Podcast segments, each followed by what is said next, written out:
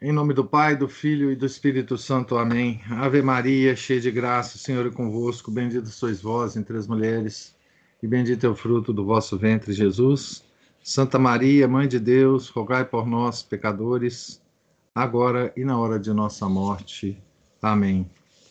São Felipe Neri, rogai por nós. Nossa Senhora de Fátima, rogai por nós. Em nome do Pai, do Filho e do Espírito Santo. Amém. Então, olha,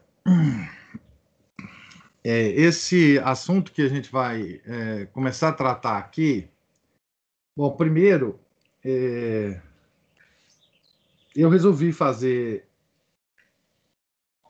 essas, enfim, três ou quatro palestras, sei lá quantas vão ser, no grupo dos pais, porque esse assunto é, interessa muito aos pais é, na criação dos filhos ah, de uma maneira talvez até mais profundamente do que todos os assuntos religiosos que nós temos tratado aqui. É, no seguinte sentido, né? para os assuntos religiosos, os pais que estão sendo formados, estão sendo, é, enfim, estão lendo, estão se instruindo, né, na, na, em assuntos de religião, eles conseguem, de alguma forma, é, contrapor é, o mundo na cabecinha dos filhos. De alguma forma, né, é, essa formação religiosa, a formação piedosa, correta, né, sem sentimentalismo, ela acredito, será muito eficiente na criação dos, dos, dos nossos meninos, né? Das nossas crianças na associação. Mas essa questão da ciência é absolutamente fundamental.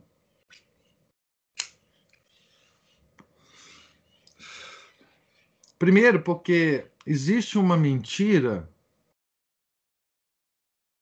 muito grande em relação à ciência e a ciência tem uma autoridade muito grande sobre as pessoas, de um modo geral.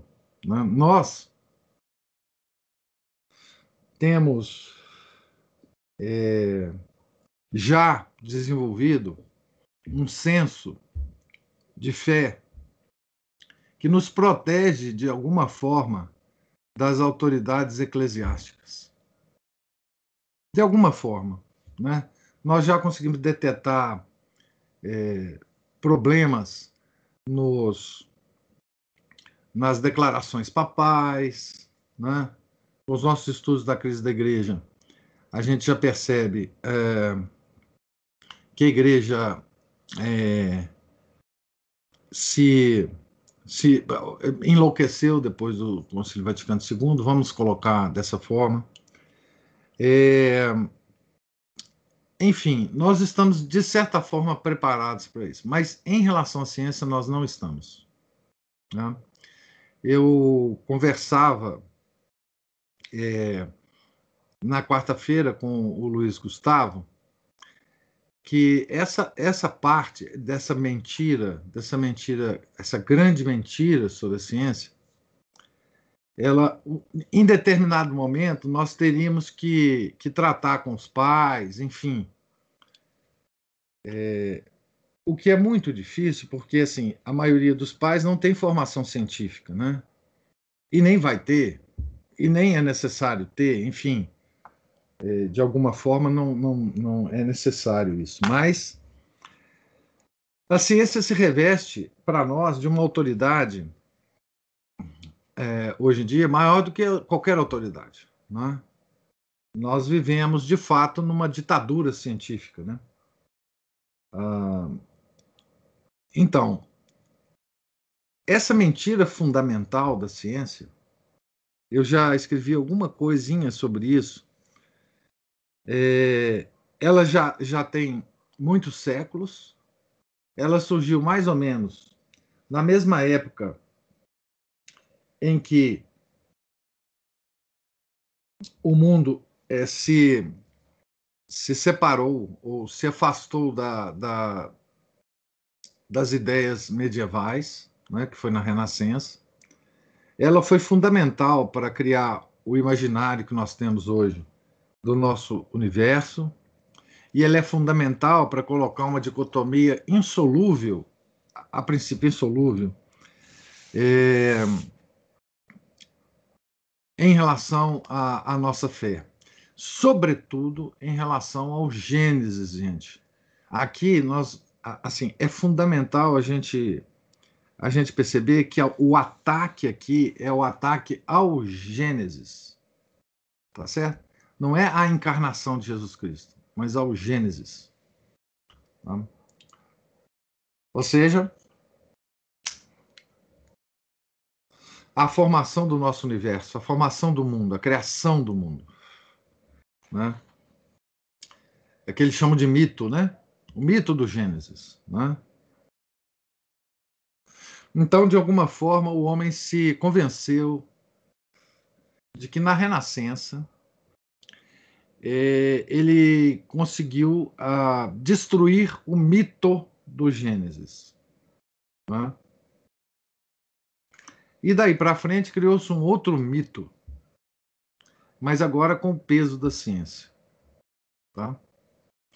E isto pesa na nossa, na nossa cabeça de forma muito forte, muito forte, tá? É, Para vocês terem uma ideia é, da força dessas ideias ditas da modernidade, né? É, o, o Papa Bento XVI deixou escapar é, num certo momento, um dos principais pilares do Concílio Vaticano II. Tá certo? É, um dos principais objetivos do Concílio Vaticano II.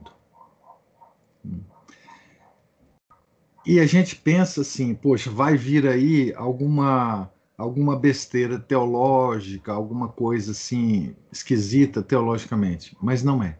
Não é teológico. Eu vou ler para vocês a declaração do Bento XVI, lembrando quando foi convocado o concílio, tá certo?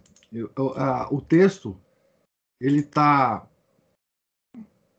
ele foi ele faz parte de um dos textos que o, que o Luiz Gustavo é, nos nos postou no nosso grupo da, do clube de leitura. Eu vou ver. Eu vou ler aqui para vocês, é curtinho, o, o, a declaração de Bento XVI, tá? Então, ele fala assim, veja bem, o que, que ele fala, hein? Então partimos para o concílio. Concílio Vaticano II. Né? Não apenas com alegria, mas também com entusiasmo. Havia uma expectativa incrível. Esperávamos que tudo se renovasse, que viesse verdadeiramente um novo Pentecostes, uma nova era da Igreja. E sabíamos que a relação entre a igreja e o período moderno tinha sido, desde o princípio, um pouco contrastante, a começar do erro da igreja no caso de Galileu Galilei. Pensava-se em corrigir este início errado e encontrar de novo a união entre a igreja e as forças melhores do mundo para abrir o futuro da humanidade, para abrir o verdadeiro progresso. Veja bem, nessa fala de Bento XVI, que foi feita pouco antes dele renunciar ao trono de Pedro, ele cita o caso Galileu Galilei. Tá? Veja que centralidade que o Papa coloca neste caso. Galileu Galilei. E qual é o caso Galileu Galilei? O caso Galileu Galilei se refere à posição da Terra no universo. Isso é uma coisa extraordinária. Uma coisa extraordinária. Ele não se refere à encarnação de Jesus Cristo. Ele não se refere à existência do inferno. Ele não se refere à salvação das almas. Ele não se refere à missa, à missa de sempre. Ele não se refere a, a, a, a, São Tomás de Aquino. Nada, nada, nada. Ele se refere a Galileu Galilei. Tá? Ligando a renovação da igreja com a revisão do caso Galileu Galilei. Tá? Então veja, veja que centralidade que há nisto. Nisto. Em toda a crise da igreja. Tá? Pois bem, no meio de tudo isso, no meio de tudo isso, é, começou uma loucura que pode ser datada, isso é uma coisa muito atual, que pode ser datada mais ou menos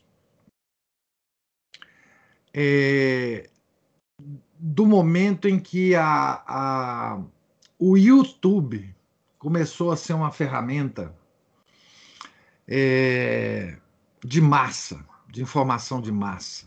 Né? Que foi por aí, vamos, vamos, vamos colocar as coisas assim. Foi por, eh, por, por, por no, no 2010, 2011, 2009, enfim, nesse momento aí. Que apareceu então essa ideia da reapareceu a ideia da Terra plana. Tá certo? Pois bem, quando reapareceu essa ideia da Terra plana, é uma coisa curiosíssima essa ideia, sabe? Do reaparecimento dela. É porque essa ideia já tinha sido usada no século XIX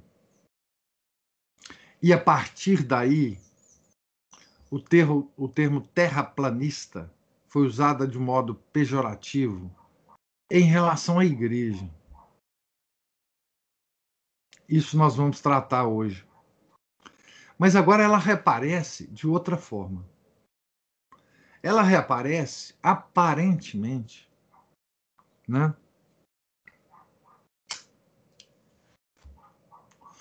Como uma uma opção científica é, muito forte, aparentemente muito forte. E uma coisa curiosa, ela começa a ficar popular. É, é numa comunidade que não tinha nada de científica. Nada de científico. Onde que ela aparece popular? Na, na, nas celebridades mundiais. De repente, as celebridades se tornam terraplanistas, num primeiro momento, né? Vários artistas, vários atletas, vários é, se, começam a se, a se, a se é, confessar terraplanista. E aí se, se, se, se inverte, se inverte a, o argumento contra a nossa igreja, dizendo assim: a igreja é que é culpada de esconder que a Terra é plana. A igreja é culpada. O Vaticano é culpado de esconder da humanidade essa coisa maravilhosa que é a Terra plana. Vocês vejam, foi invertido o argumento do século XIX e XX. O argumento do século XIX e XX é que a igreja era terraplanista. Olha que absurdo. Tá certo? Como é que foi feito isso? sei lá, ninguém sabe. Né? E agora, né? agora começa a aparecer é, algumas, é, alguns padres ditos tradicionais que começam a defender né, essa, essa teoria da Terra plana. Né? Tá certo? Essa coisa estranha. Né? E o mais novo deles, né? É o, o, o que ficou popular aí nas nossas discussões, o Frei Tiago, Frei Tiago eu acho.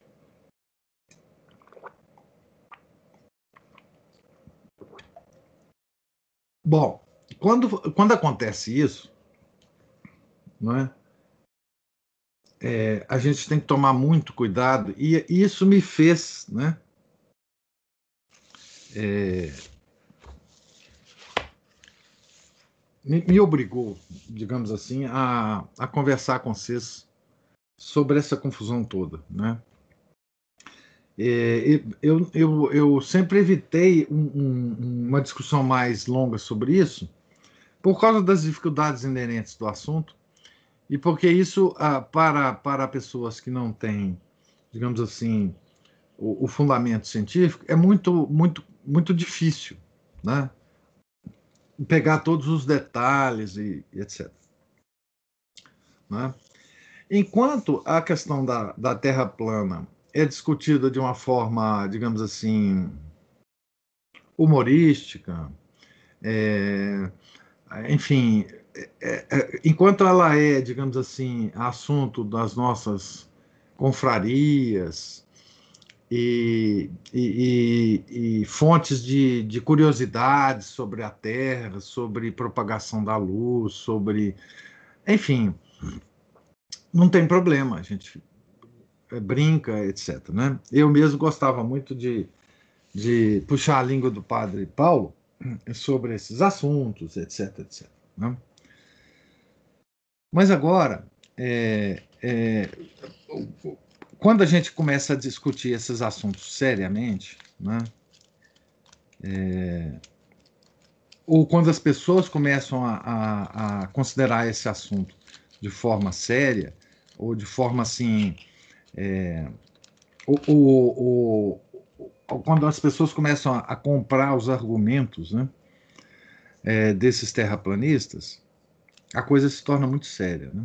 Eu sempre achei muito curioso e muito divertido que, é, é que os argumentos dos terraplanistas é, eles causam um, um, uma confusão na mente do, dos cientistas modernos que, que compraram a, a teoria da Renascença de que a Terra é um planetinha é, que gira em torno de um solzinho, que, que é de quinta grandeza e que não tem importância nenhuma no universo, que está lá na, na, numa pontinha de uma de uma galáxia chamada Via Láctea, que, que que nós não temos importância nenhuma no esquema da criação, e que o homem é mais um, talvez, dos seres que for, que estão por aí, foram criados não, né, que apareceram, né, por, por acaso no universo, é, é, enfim, esses cientistas, eles frente ao, ao, ao fenômeno do, terra, do terraplanismo, eles ficam meio atordoados. Eu adoro isso, eu adoro isso, eu me divirto é, muito com isso. Né? É, porque eles não têm muitos argumentos contra os terraplanistas, é, é, né, de, de, de, de, provas, etc, etc. Né? E, e, eu me divirto. Né? Tem uns físicos aí é, que se tornaram astros de televisão, né? É, que ficam doidos com, com essa discussão. Isso me, de certa forma, me diverte, porque eu sei que a ciência moderna ela não tem muitos argumentos mesmo, não, contra o terraplanismo, né? E vocês vejam bem o seguinte: é, a resposta cabal contra o terraplanista surgiu de um católico tradicionalista, formado em física, formado em teologia, é? grande conhecedor das escrituras, é, que se chama Robert Sungenis, um americano. É? E ele escreveu um livro sobre terra plana, sobre essa, essa teoria de terra plana, que ele responde cada um dos argumentos dos terraplanistas com a maior paciência. Os, os mais visíveis no YouTube, né? E é uma coisa curiosa nesse livro, que ele tem uma sessão inteira, de não sei quantas páginas, centenas de páginas, respondendo a, a, a um grupo de, de brasileiros aqui é, que vieram com a, com, a, com a teoria da Terra convexa. É curioso porque ele responde os argumentos desse pessoal. Né? Ele responde tudo, tudo. Ele vai desde as fontes bíblicas, é, sobre a, a, o conceito de firmamento, sobre o conceito de abóbada, sobre o conceito de. Enfim, de tudo. Ele teve a paciência, a pachorra, de escrever quase 800 páginas explicando cientificamente tudo direitinho em relação aos erros que esse pessoal comete. Tá? O, o livro está em inglês. Né? Muitos, eh, se vocês tiverem a oportunidade é, de lê-lo, ele custa 10 dólares. O PDF desse livro custa 10 dólares. Na verdade, é, ele tem vários livros, dos quais eu vou comentar alguns aqui. Mas, é, então, partiu de um católico tradicionalista americano, né? a, toda o, o, os argumentos contrários ao terraplanismo, tá? É, e não de um, de um, grande cientista, ou não de um, de um, de um desses. E ele é geocentrista, né? esse Robert Sugines, que nós vamos depois, enfim, mencionar alguma coisa aqui. Tá certo? Então, uh, se vocês pegarem os, os digamos assim, os maiores proponentes dessa, dessa questão da Terra plana, vocês vão ver que são personalidades completamente, vamos dizer, malucas, loucas, né? É, você tem vegano, você tem budista, você tem é, tem um brasileiro chamado, é, como é que ele chama? Afonso, que é meio assim, judeu, meio doido, meio. Uh, não sei como é que a gente classifica aquele rapaz. É, você tem. É, todos falam contra a igreja, de um modo geral. Né? Estou excetuando esse último brasileiro aqui que, que apareceu por aí que é o tal do padre, o Frei Tiago, né? Mas o resto todo é assim, né? É, personalidades estranhas, completamente estranhos. Tem uns, uns americanos doidos demais.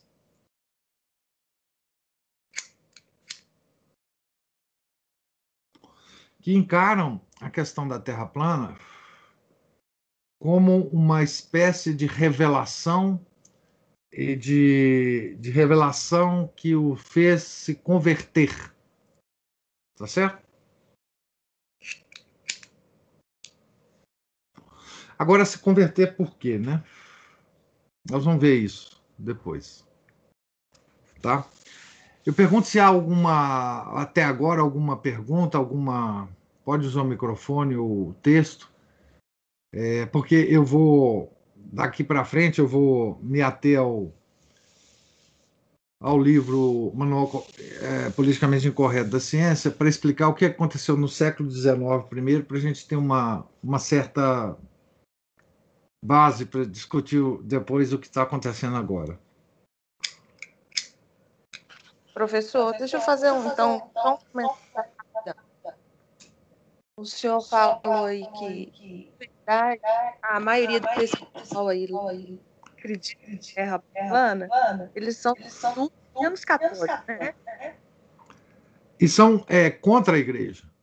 Eles, eles Contra a acusam igreja. a igreja. Eles acusam a igreja. Entendi.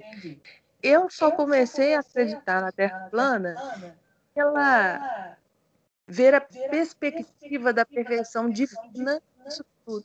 Engraçado, né? É, porque assim. não- É porque é o seguinte. É, é curioso, porque assim. A, a- a perfeição divina, supostamente, né, é, da Terra plana, ela é. Eu acho que as pessoas têm o seguinte. A seguinte perspectiva, tá certo? Bom, se a Terra de fato for plana, tá certo? Isso é uma coisa única no universo, porque não tem nada plano no universo, nenhum planeta é plano. né? É, e, e os terraplanistas realmente não não não afirmam que, a- que todos os planetas são planos, nem nada disso não. né? Então assim, o caso da Terra plana é um caso é, de, de, de, uma coisa única no universo. E mais ainda, né? o fato de existir um- uma coisa plana no universo, né, ele exigiria a, a existência de uma de uma de um poder, um poder infinito para manter essa coisa é, plana, estável e, e do jeito que, que os terraplanistas é, é, é, afirmam, né? E isso, eh, talvez isso dê uma sensação da potência divina para as pessoas. Para as pessoas. O curioso disso é que ah, eh, expressaria também um- um- uma predileção especial a nós que moramos aqui, que de fato nós somos o- o- as criaturas queridas de Deus, etc, etc, etc. Pois bem. É, Isso, para uma pessoa que não é católica, eu creio que isso faz muito sentido no, no, e, e causa um grande impacto. Né? Porque, assim, se você sai das concepções do mundo moderno e cai na concepção da Terra plana, puxa, isso aí é uma, uma evolução incrível, porque, assim, de um planetinha no, no, num rabinho de galáxia, é, perdido no universo, para uma coisa que é plana, que, que não- a coisa plana não tem estabilidade nenhuma em, em- em- em sistemas gravitacionais. É, e aí você fala, poxa, aí peraí, nós somos especiais mesmo, né? Quer dizer, agora, é, para nós católicos, que somos, é, que, que merecemos o sofrimento de Nosso Senhor na cruz, que mais que nós queremos para ser especial? Para ser amado por Deus? O Deus nosso encarnou, morreu na cruz por nós, para nos salvar, nos dá todas as possibilidades e graças para que a gente se salve, e a gente ainda se sente menosprezado por Deus? Não faz sentido algum para nós. Tá certo? É, assim, é, não vejo por que, que a gente esteja é, procurando uma prova de, da nossa centralidade na criação, né? Tá certo? E é isso que me surpreende, assim. Não que eu, que eu menospreze quem, quem, quem se, se enverede por, pelo terraplanismo, não, eu não estou querendo dizer isso, não. Me surpreende assim, porque, ora, a mim me basta para me, me sentir amado por Deus é, que, que, que Deus tenha encarnado e morrido pra, por mim na cruz. Hum? É, que tenha mandado tantos santos, que tenha feito tantos milagres. É, para mim, para mim pessoalmente, para que eu possa me converter e para que eu possa me salvar. Né? Mas,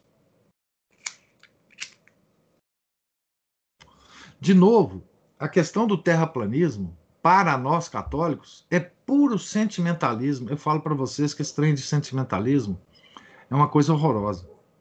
Né? É puro sentimentalismo. Nós não queremos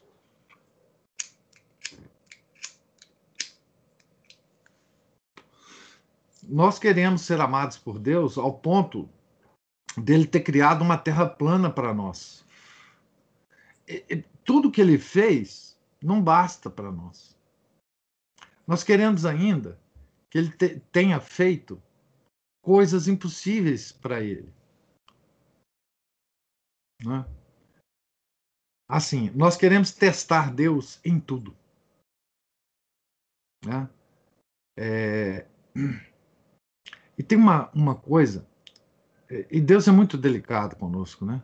Deus é muito delicado conosco. Então, assim, tem uma lei, é, uma espécie de lei é, da manifestação de Deus no universo, sabe? em todas, ah, tanto ah, no universo ah, físico, como em tudo que acontece com a gente. Deus só faz o mínimo. É como se Deus fosse meio preguiçoso. Deus só faz o mínimo, ele deixa o resto, o resto das coisas, ou para as leis naturais, ou para o nosso a, a nossa vontade. Deus dá alguns toques apenas. Ele faz o mínimo na nossa vida e no universo. Tá certo? Então, assim, Deus não ia fazer uma coisa máxima assim.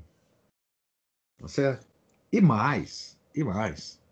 Imagina vocês o seguinte: se a gente é, encarar toda a história do homem, tá certo?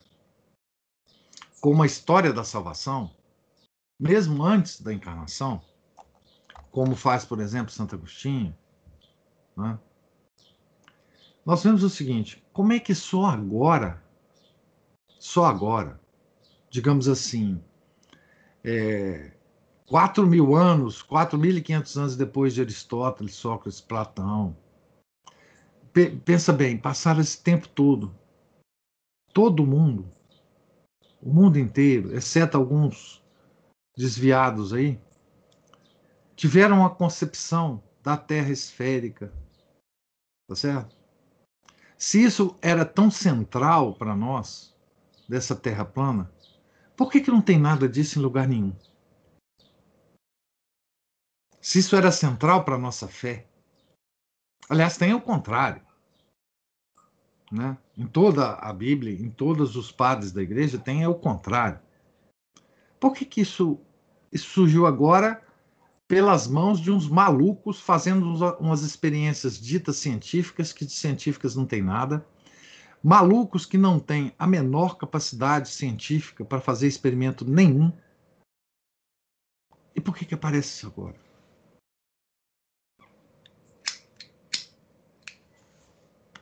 É porque nós temos um sentimentalismo muito grande. Isso é puro sentimentalismo. E mais, o movimento do terraplanismo moderno, ele tem um cunho protestante, que é de interpretar a Bíblia como se quer, sem o auxílio da exégese bíblica feita pela igreja.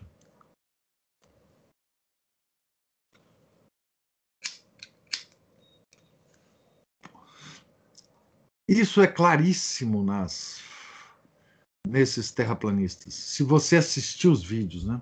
Gente, eu já perdi assim horas e horas assistindo vídeo de terraplanista. Horas e horas.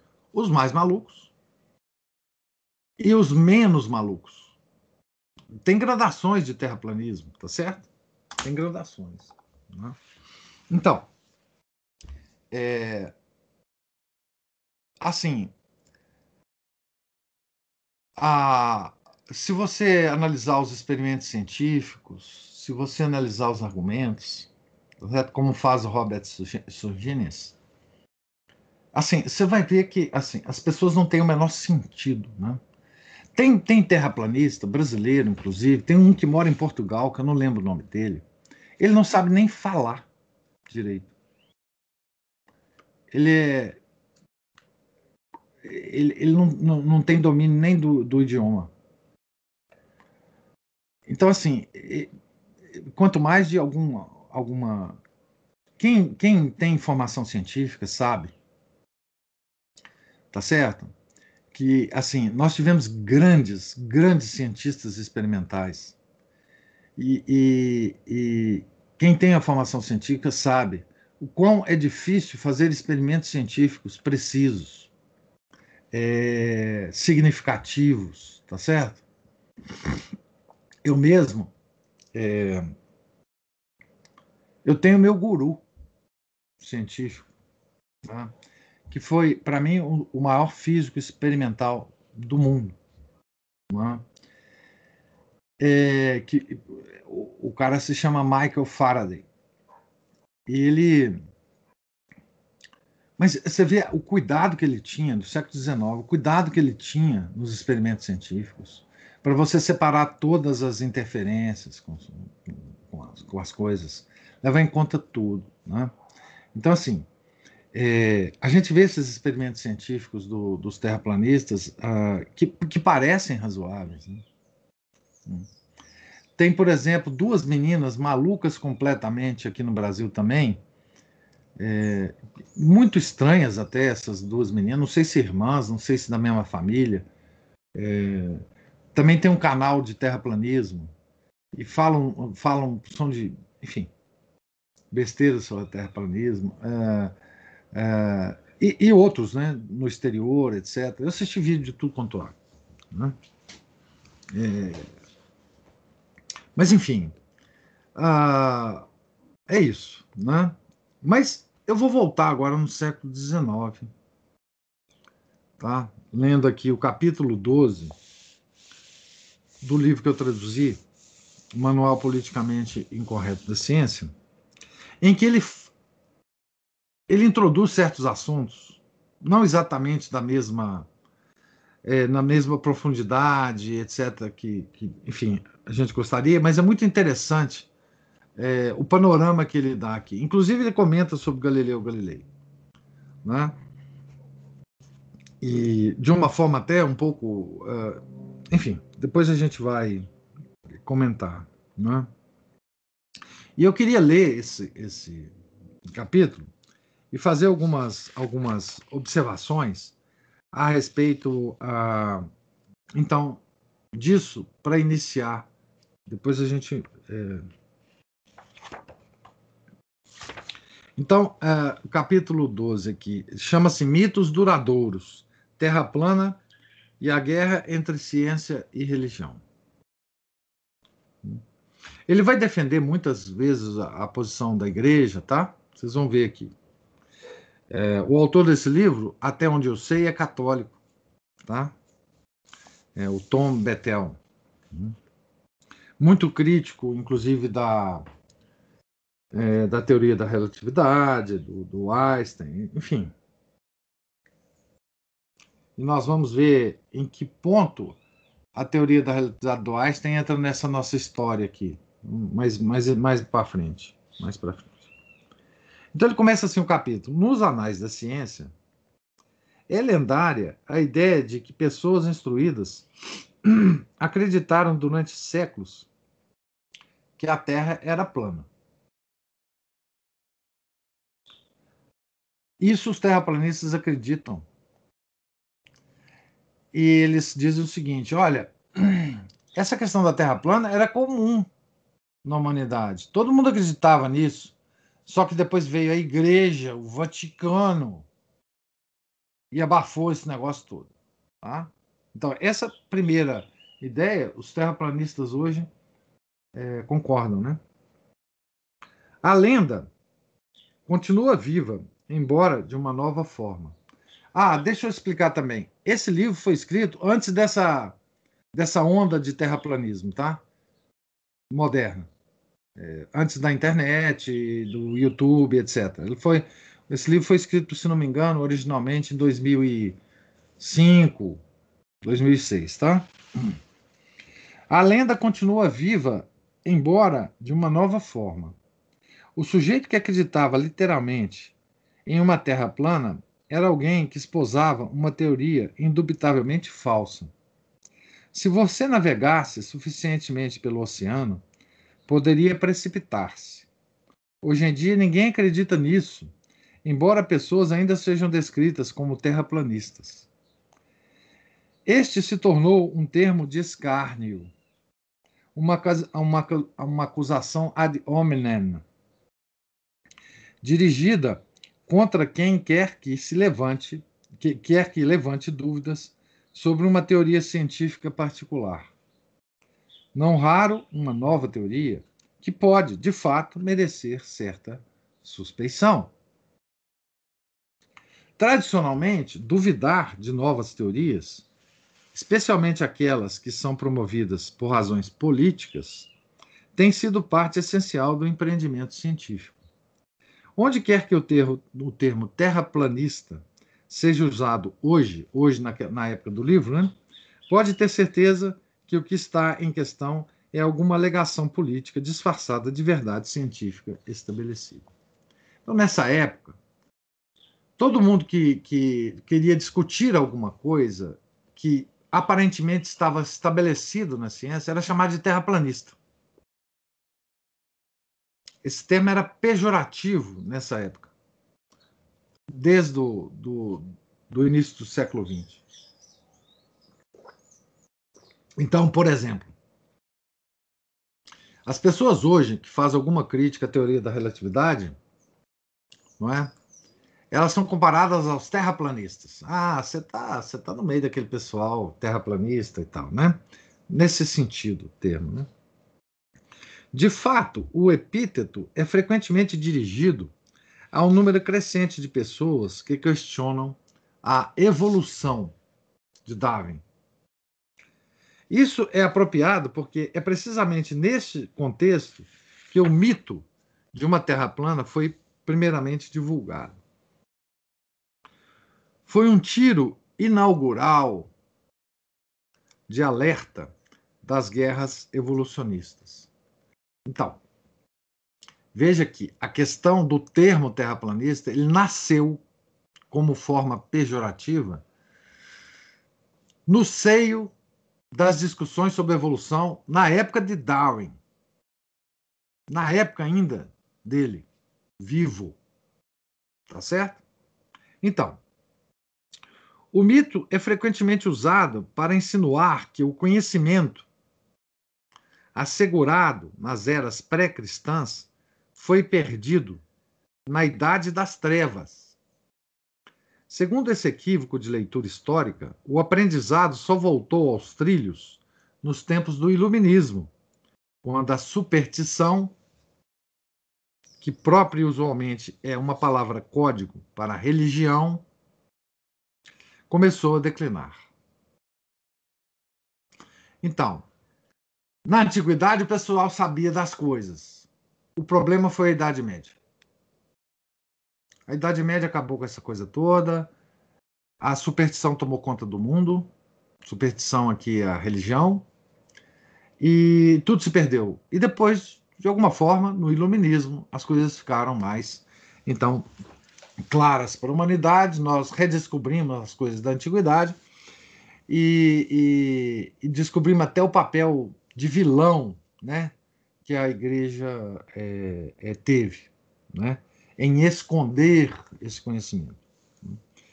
Por séculos, impedida de caminhar por sua inimiga, a religião, a ciência recobrou a supremacia. Considera-se que o mito da Terra plana seja um dos aspectos mais amplos da guerra que a religião estaria empreendendo há séculos contra a ciência. E isto é também um mito.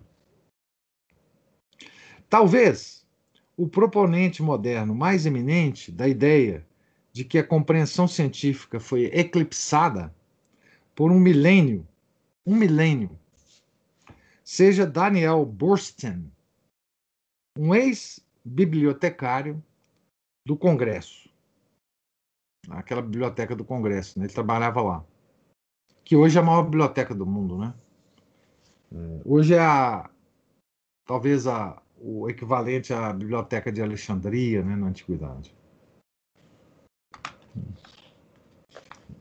Que era uma extraordinária biblioteca, né?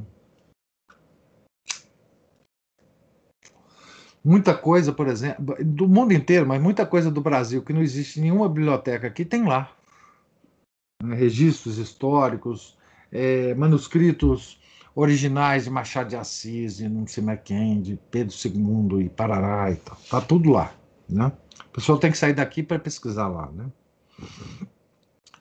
Então, esse Daniel Burstein, no seu livro best-seller, The Discoverers, Os Descobridores, de 1983, ele escreveu um fenômeno de amnésia, abre aspas para ele, né?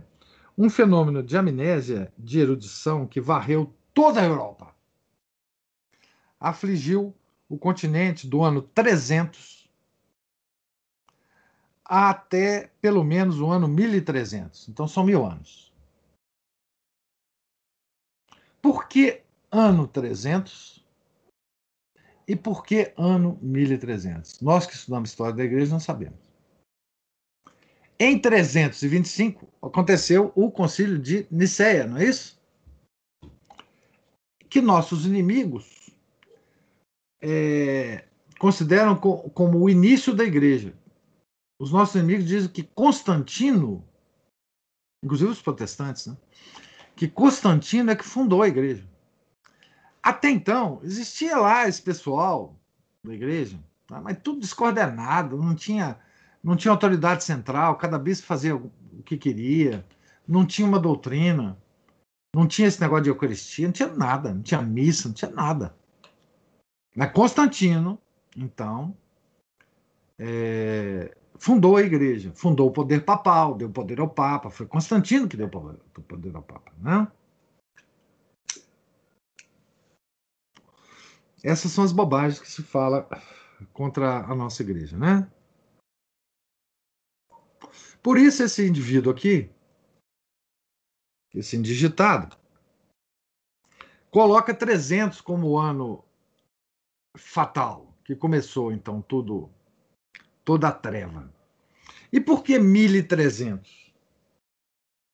Porque 1300 começou então a derrocada da igreja. A derrocada da igreja. Lembra que eu falo para vocês na história da igreja que o ano 1302 é um ano muito importante para nós. Do entrevero que teve é, Filipe o Belo com Bonifácio VIII. Então, esse pessoal está com as datas muito certinhas na cabeça deles mesmo.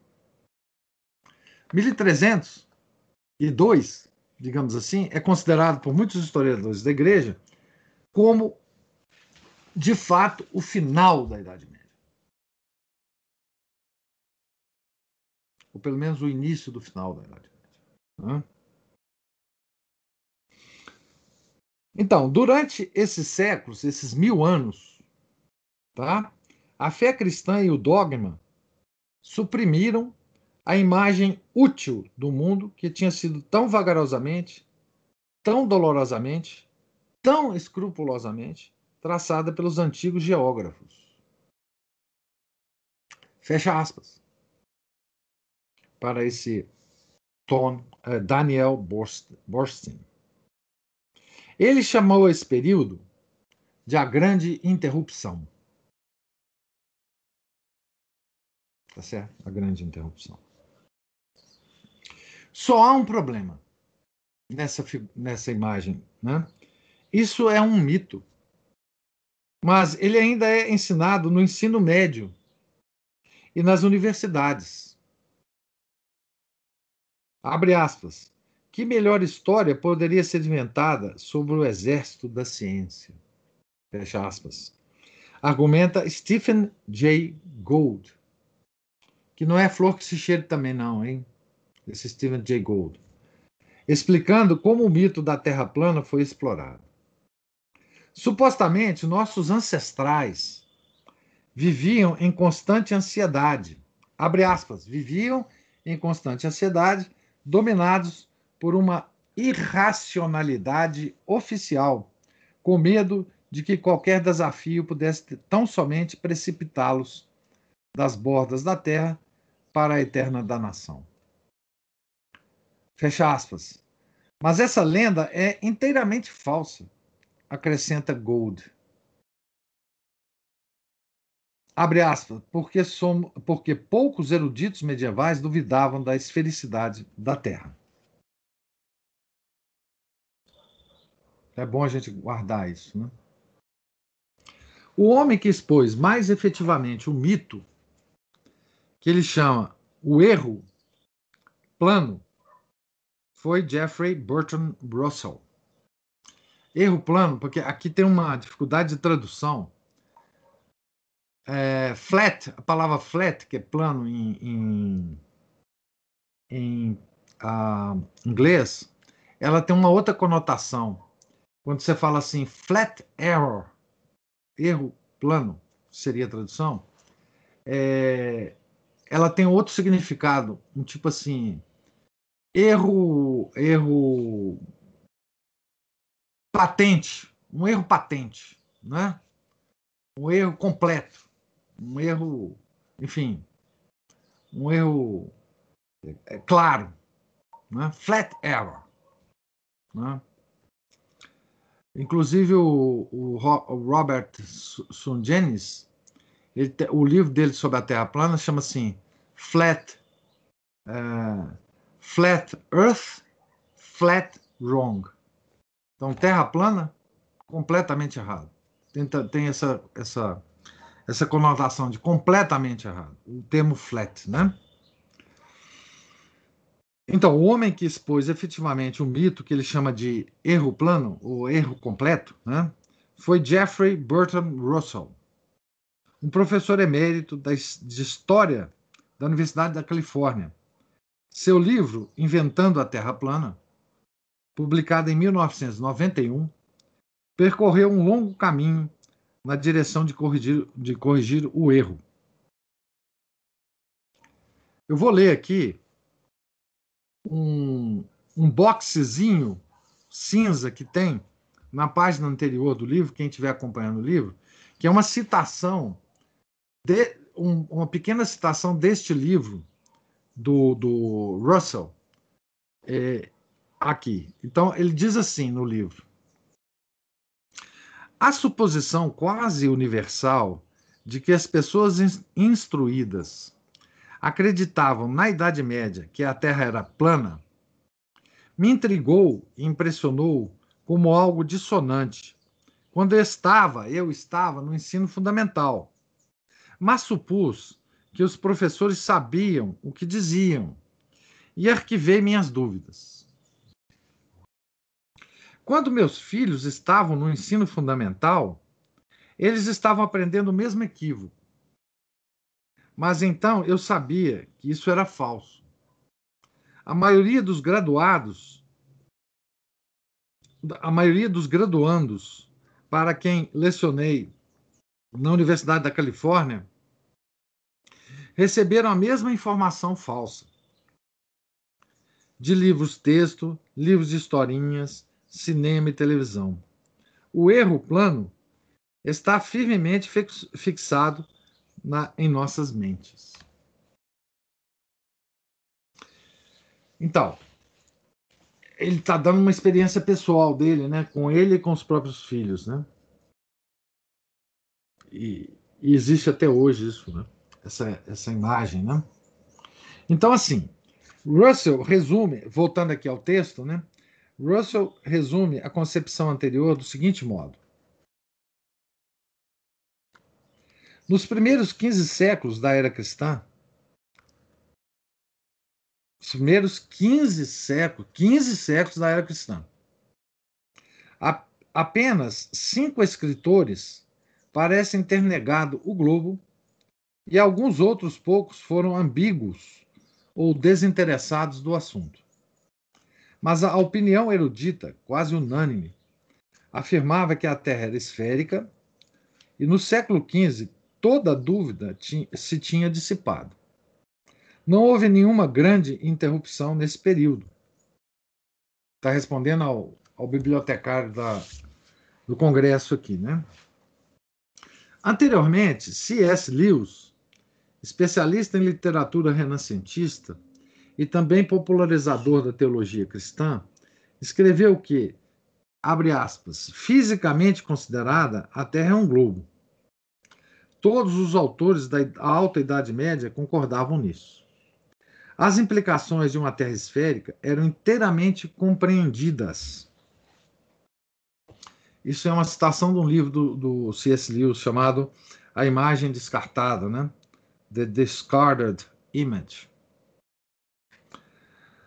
Durante os primeiros séculos da era cristã e do período medieval, do, os luminares de então, Santo Agostinho, São Beda, o Venerável, Santo Tomás de Aquino, Roger Bacon, que era, que era monge, né? e Dante, afirmaram a esfericidade da Terra. Assim fizeram os maiores cientistas dos tempos medievais tardios, como Gould os identifica. Jean Buridan e Nicolas Oresme, todos religiosos. Né? Como um erro tão grosseiro surge e se torna parte do nosso equipamento mental? Pergunta o autor aqui, né? Quando começou a examinar a questão, Russell tinha certeza de que descobriria a mesma ideia ecoando através dos séculos anteriores. Mas sua surpresa foi descobrir que, mesmo os filósofos do iluminismo francês, com sua predisposição anticristã, não escreveram sequer uma palavra sobre o assunto. Gould concorda que, abre aspas, nenhum dos grandes racionalistas anticlericais do século XVIII, nem Condillac, Condorcet, Diderot, Gibbon, Edouard Gibbon, né? Hume, ou mesmo o nosso Benjamin Franklin, acusaram os escolásticos de acreditarem numa terra plana. O mais antigo promotor do mito foi ninguém menos que Washington Irving, o criador de Rip Van Winkle. O, o Rip, o, esse Rip Van Winkle, ele é um personagem, né? É, é um conto, um conto muito famoso nos Estados Unidos, né? É, se tornou quase como uma lenda, né? Americana. Esse, cara, esse conto ficou tão famoso que o personagem do conto tem uma estátua em Nova York, como se fosse um, uma pessoa real, né? Então, esse cara era um, era um escritor, né? um contista. Né? Em 1828, Irving, o escritor, né? escreveu um livro amplamente fictício intitulado História da Vida e das viagens de Cristóvão Colombo, em que prepara a cena, em que prepara a cena fantasiando uma confrontação na Universidade de Salamanca em 1491. Então veja bem, esse cara ele inventa, né, literariamente, uma cena, uma cena tá? que se impregnou né? no imaginário das pessoas. Colombo apareceu, ele escreveu, como um simples marinheiro, apresentando-se diante de uma imponente fileira de professores, frades e dignatários da igreja, afirmando sua teoria de uma terra esférica, com natural eloquência e, por assim dizer, defendendo a causa do novo mundo.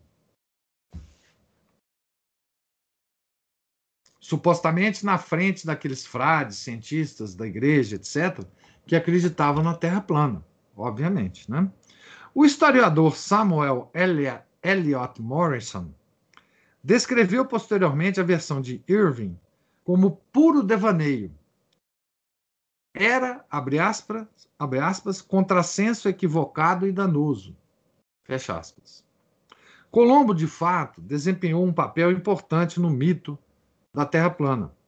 Ele não só descobriu a América, mas, supostamente, impressionou seus contemporâneos ao provar que a Terra era redonda.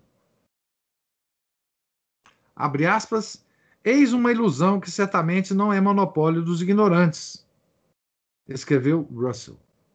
Então, para esse pessoal, como todo mundo acreditava na Terra plana, o, o Cristóvão Colombo provou que a Terra era esférica.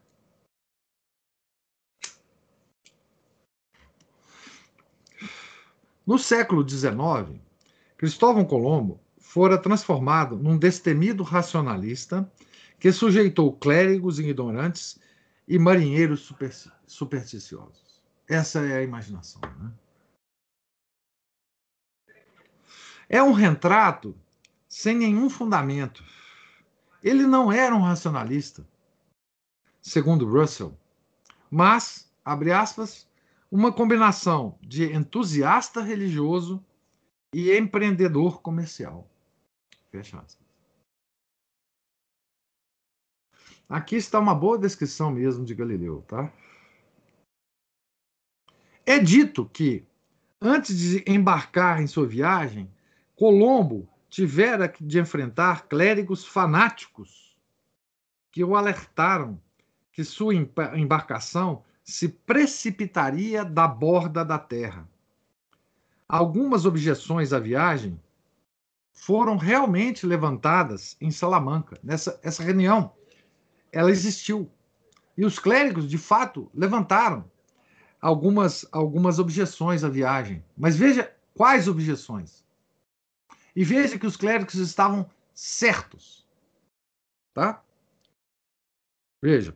Algumas objeções à viagem foram realmente levantadas em Salamanca, mas nenhuma baseada no fato da Terra ser plana. Uma dessas objeções era que Colombo teria subestimado muito a distância a ser percorrida até o Japão. Os clérigos levantavam, levantaram essa objeção.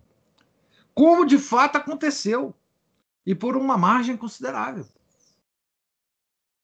Nenhuma das fontes históricas primárias sobre sua viagem menciona algo sobre uma disputa acerca da esfericidade da Terra.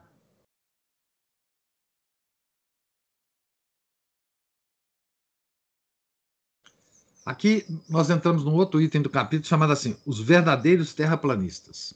Mas aqui tem um box, no livro tem um box cinza, intitulado A, a Tradição Cristã. Então, diz assim o box, uma citação rapidinha. Edward Grant um eminente professor de História e Filosofia da Ciência, disse o seguinte acerca da suposta repressão da razão na Idade Média. Se pensamentos revolucionários racionais foram expressos na Idade da Razão, foram possíveis apenas porque a longa tradição medieval estabeleceu o uso da razão como uma das mais importantes atividades humanas. Essa citação está no livro God and Reason in the Middle Ages Deus e Razão na Idade Média. Um livro publicado pela Cambridge University.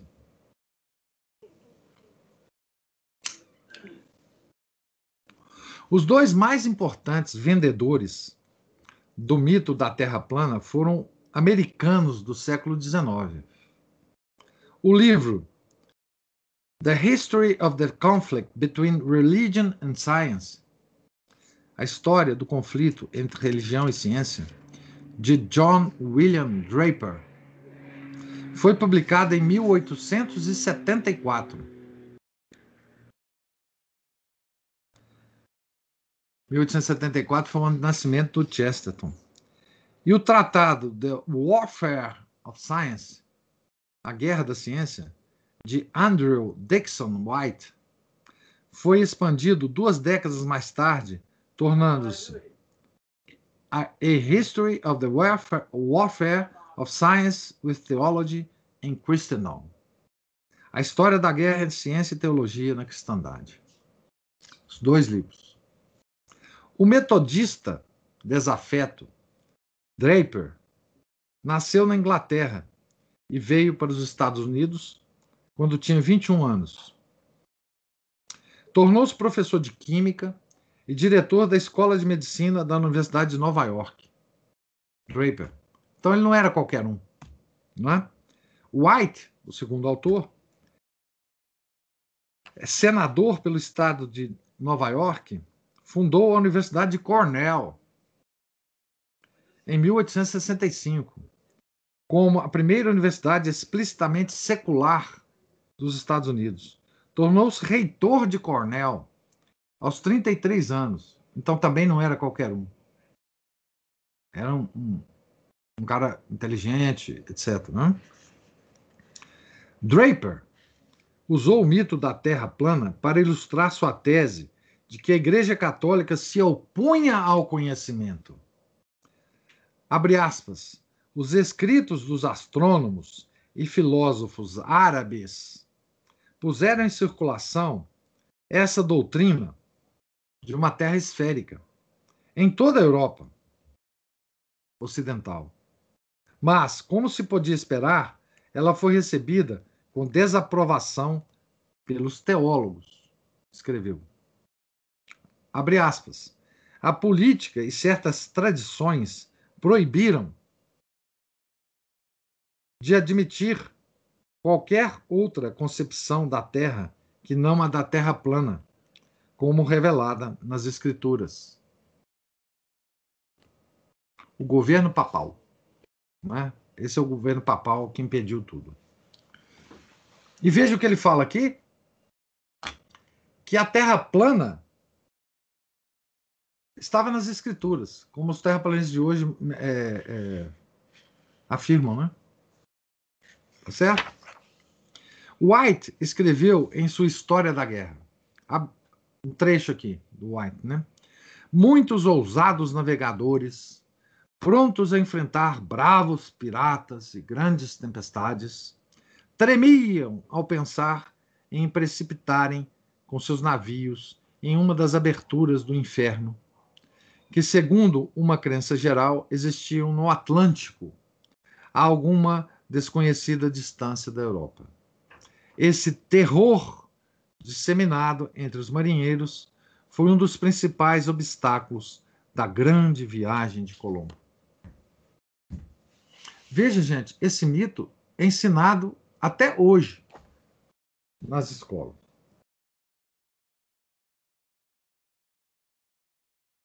Para os nossos filhos. Tá?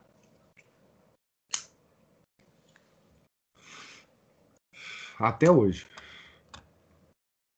O forte envolvimento americano é surpreendente. Dois americanos, né? O que vemos aqui talvez seja uma consequência antecipada da separação entre igreja e Estado. Pois onde não há nenhuma, onde não há nenhum entrelaçamento com o Estado, a religião pode se opor sem medo de represálias estatais e onde a imprensa é livre, como era e ainda é, em maior escala nos Estados Unidos do que na Europa, um antagonismo mais vigoroso poderia ser expresso livremente.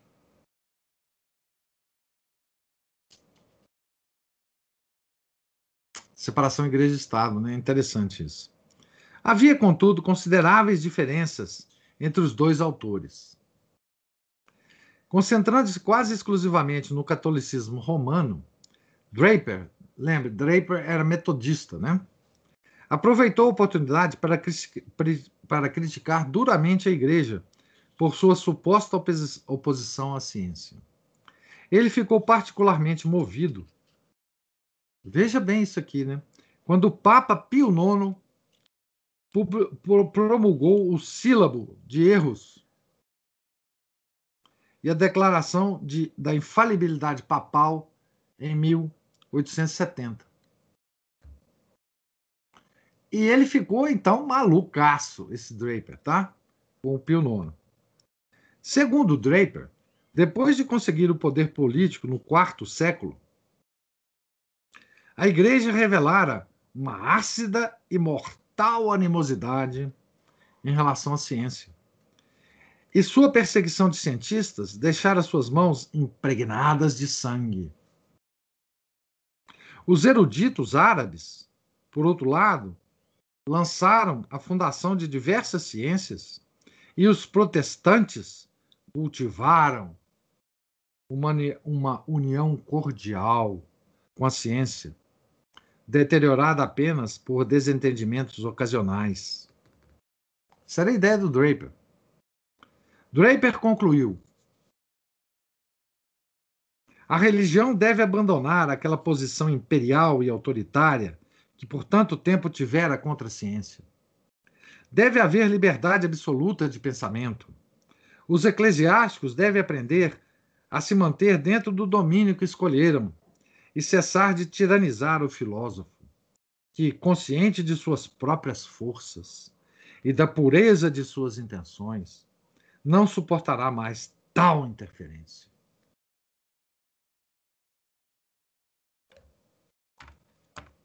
White, esse é o Draper, né? White era mais moderado que Draper e se tornou ainda mais moderado ao longo das décadas em que considerou o suposto conflito entre ciência e religião. Numa aula no New York's Cooper Institute, em 1869, ele tocou nos temas que iria mais tarde desenvolver. Toda vez que o dogma religioso obstrui a liberdade da ciência, tanto a ciência quanto a religião sofrem. Elas experimentam os mais terríveis males. Por outro lado, abre aspas, todas as investigações científicas mais desimpedidas, não importando, não importando quão perigosas a religião, alguns de seus estágios possam parecer, invariavelmente resultaram no mais alto bem para a religião e para a ciência. Essa é uma atitude moderada, né? Do White, tá certo? Uma alegação similar é feita hoje por bioengenheiros. White não tinha a mínima noção de que o empreendimento científico que ele via ao seu, ao seu redor operava dentro de restrições autoimpostas de uma cultura bastante cristã, ou que os efeitos benéficos de tais restrições podiam passar facilmente despercebidas. Quando essas restrições foram removidas, no século XX, um novo ambiente desprovido de valores pôde ser explorado pelas preferências do Dr. Joseph Mengele. Então veja o que, que o, o Tom Betel está dizendo aqui, né?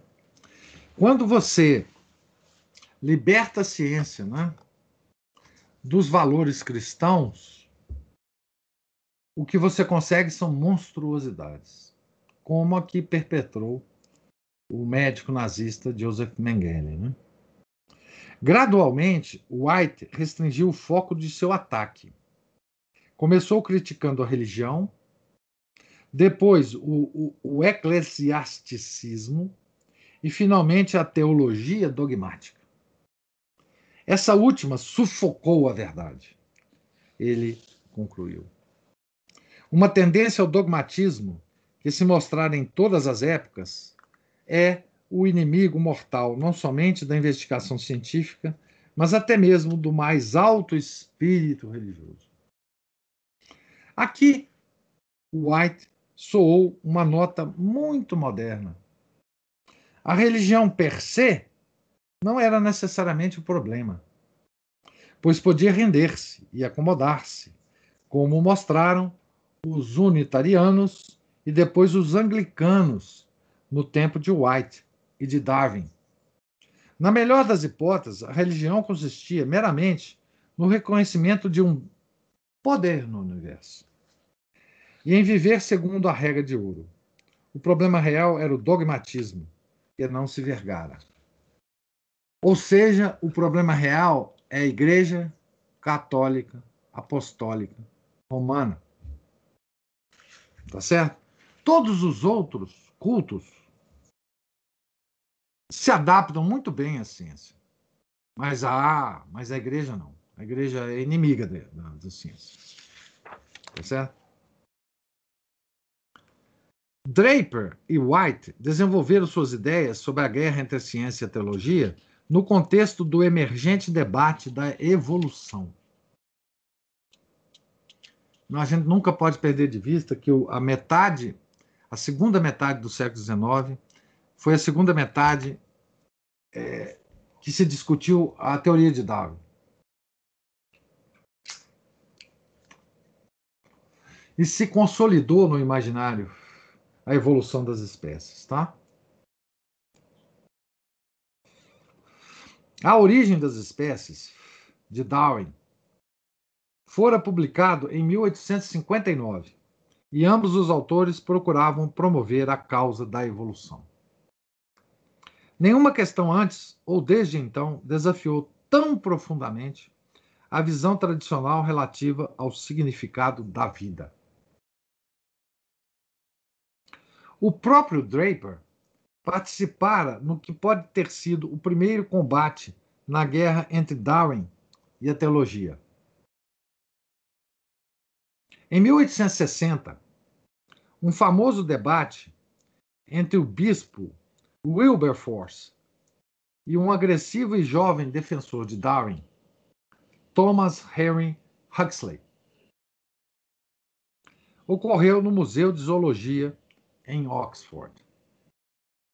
Na discussão, tantas vezes citada, disse que Wilberforce perguntou a Huxley se ele descendia de um macaco pela linhagem de seu avô ou de sua avó. Huxley respondeu que ele preferiria descender de um macaco do que de um bispo. Nenhum estenógrafo estava presente a acústica era pobre e o que eles realmente disseram é muito discutido. O artigo formal que introduziu o debate foi apresentado por John Draper. Seu tópico era o desenvolvimento intelectual da Europa considerado em relação às ideias do Sr. Darwin. Pensa bem do, do, próprio título desse artigo, o que, que esse cara considerava que Darwin era. Né? Seu pronunciamento, expandido em livro, argumentava que a humanidade estava fazendo um progresso vagaroso, mas permanente, na direção de um estado mais avançado sob a orientação da ciência.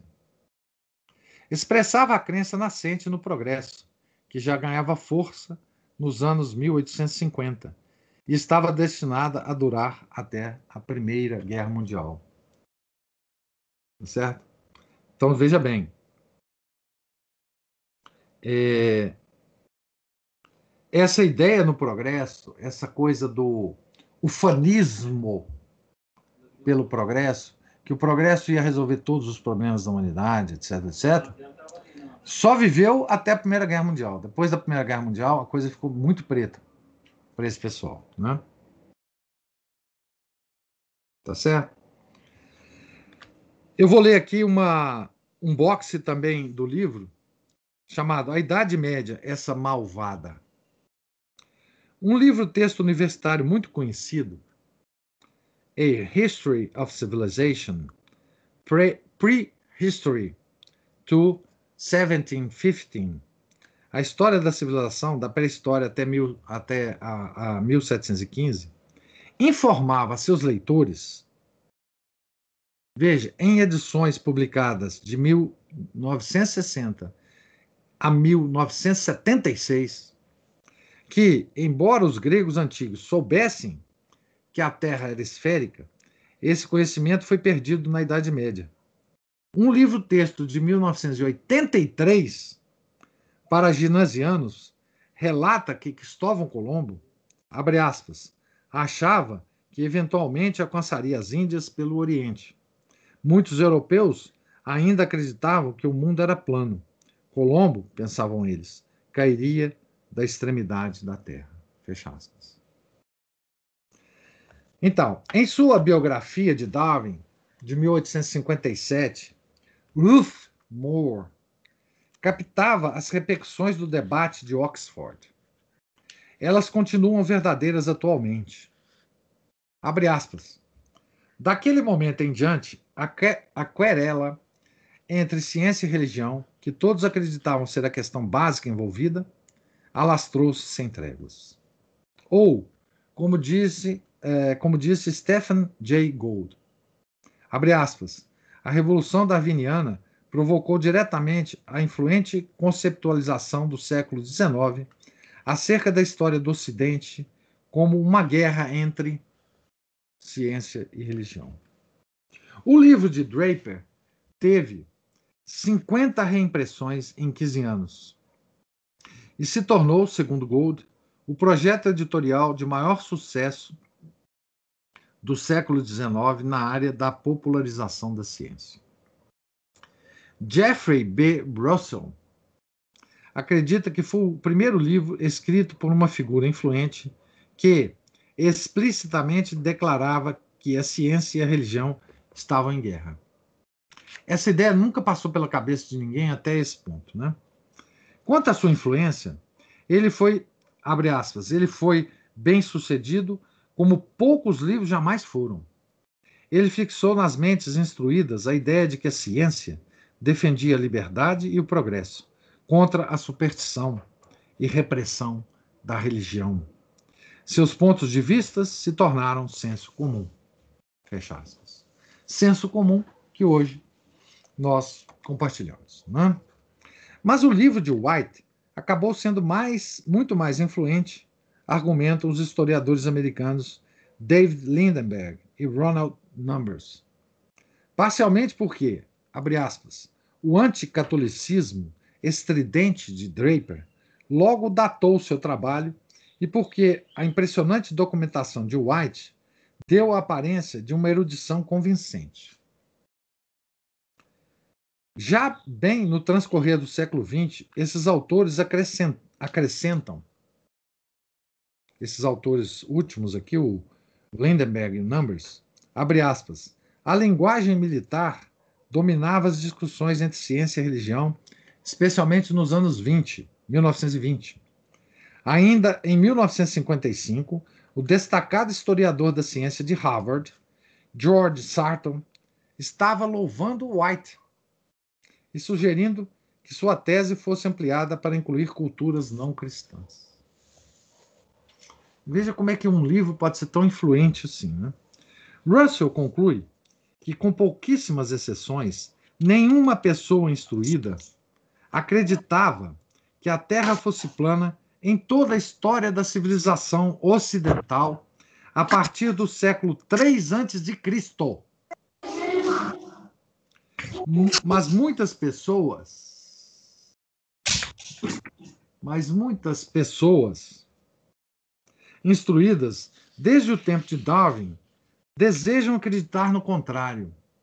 A aceitação e promoção desse mito lhes deram a arma da ridicularização na guerra contra a religião.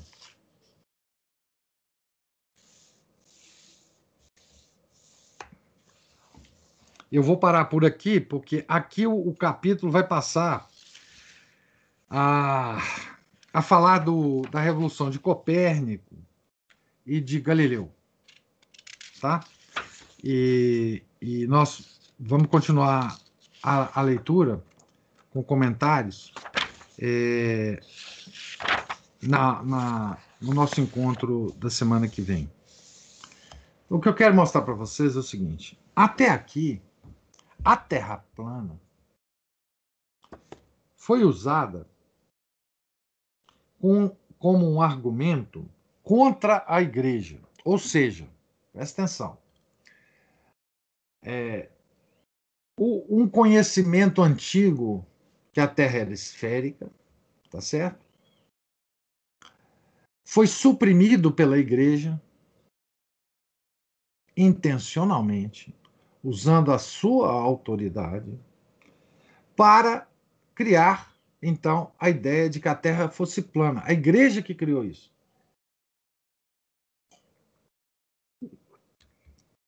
E que e que nós vivemos né, nesse mito da Terra plana por, por, por autoridades da igreja desde o ano 300 até o ano 1300. Mas daí começou, então, a haver uma, um redescobrimento dos antigos e nós percebemos, de repente, que a igreja estava mentindo para a gente, que a Terra não era plana. A igreja, segundo esse pessoal, é que afirmava durante, durante mil anos, de 300 a 1300, é, que a Terra era plana, que tinha vários lugares nessa, nessa Terra plana em que você pudesse cair, né? É, desse plano eventualmente para o inferno, e que finalmente Cristóvão Colombo, o grande Cristóvão Colombo, desmascarou os, esses frades, esses cientistas, tá certo? E provou que a Terra era esférica. Bom, veja o, o, o grau, o grau de loucura agora do, do, dos terraplanistas modernos, que eles, o que, que eles falam? Não é? Muitos deles. Que é o seguinte: eles falam o contrário desse pessoal. Eles falam o seguinte: a igreja, na Idade Média, etc., Vaticano, é? eles sempre esconderam um conhecimento antigo de que a Terra era plana e nos impuseram essa coisa de que a Terra é esférica. Mas agora nós descobrimos de fato que a Terra é plana. Veja que doidura. O contrário do que se afirmava né? no, no século XIX. Tá certo? E por isso é importante a gente entender essa história da Terra plana, para a gente entender como é que o alvo dessa discussão é sempre a igreja. Ora, no século XIX, eles afirmavam que a igreja mantinha que a Terra era plana durante, durante mil anos. Ora, agora os terraplanistas dizem que a igreja mantinha que a Terra era esférica, mas a Terra era plana. Tá? O alvo é sempre a igreja. Não importa o que, que se discute.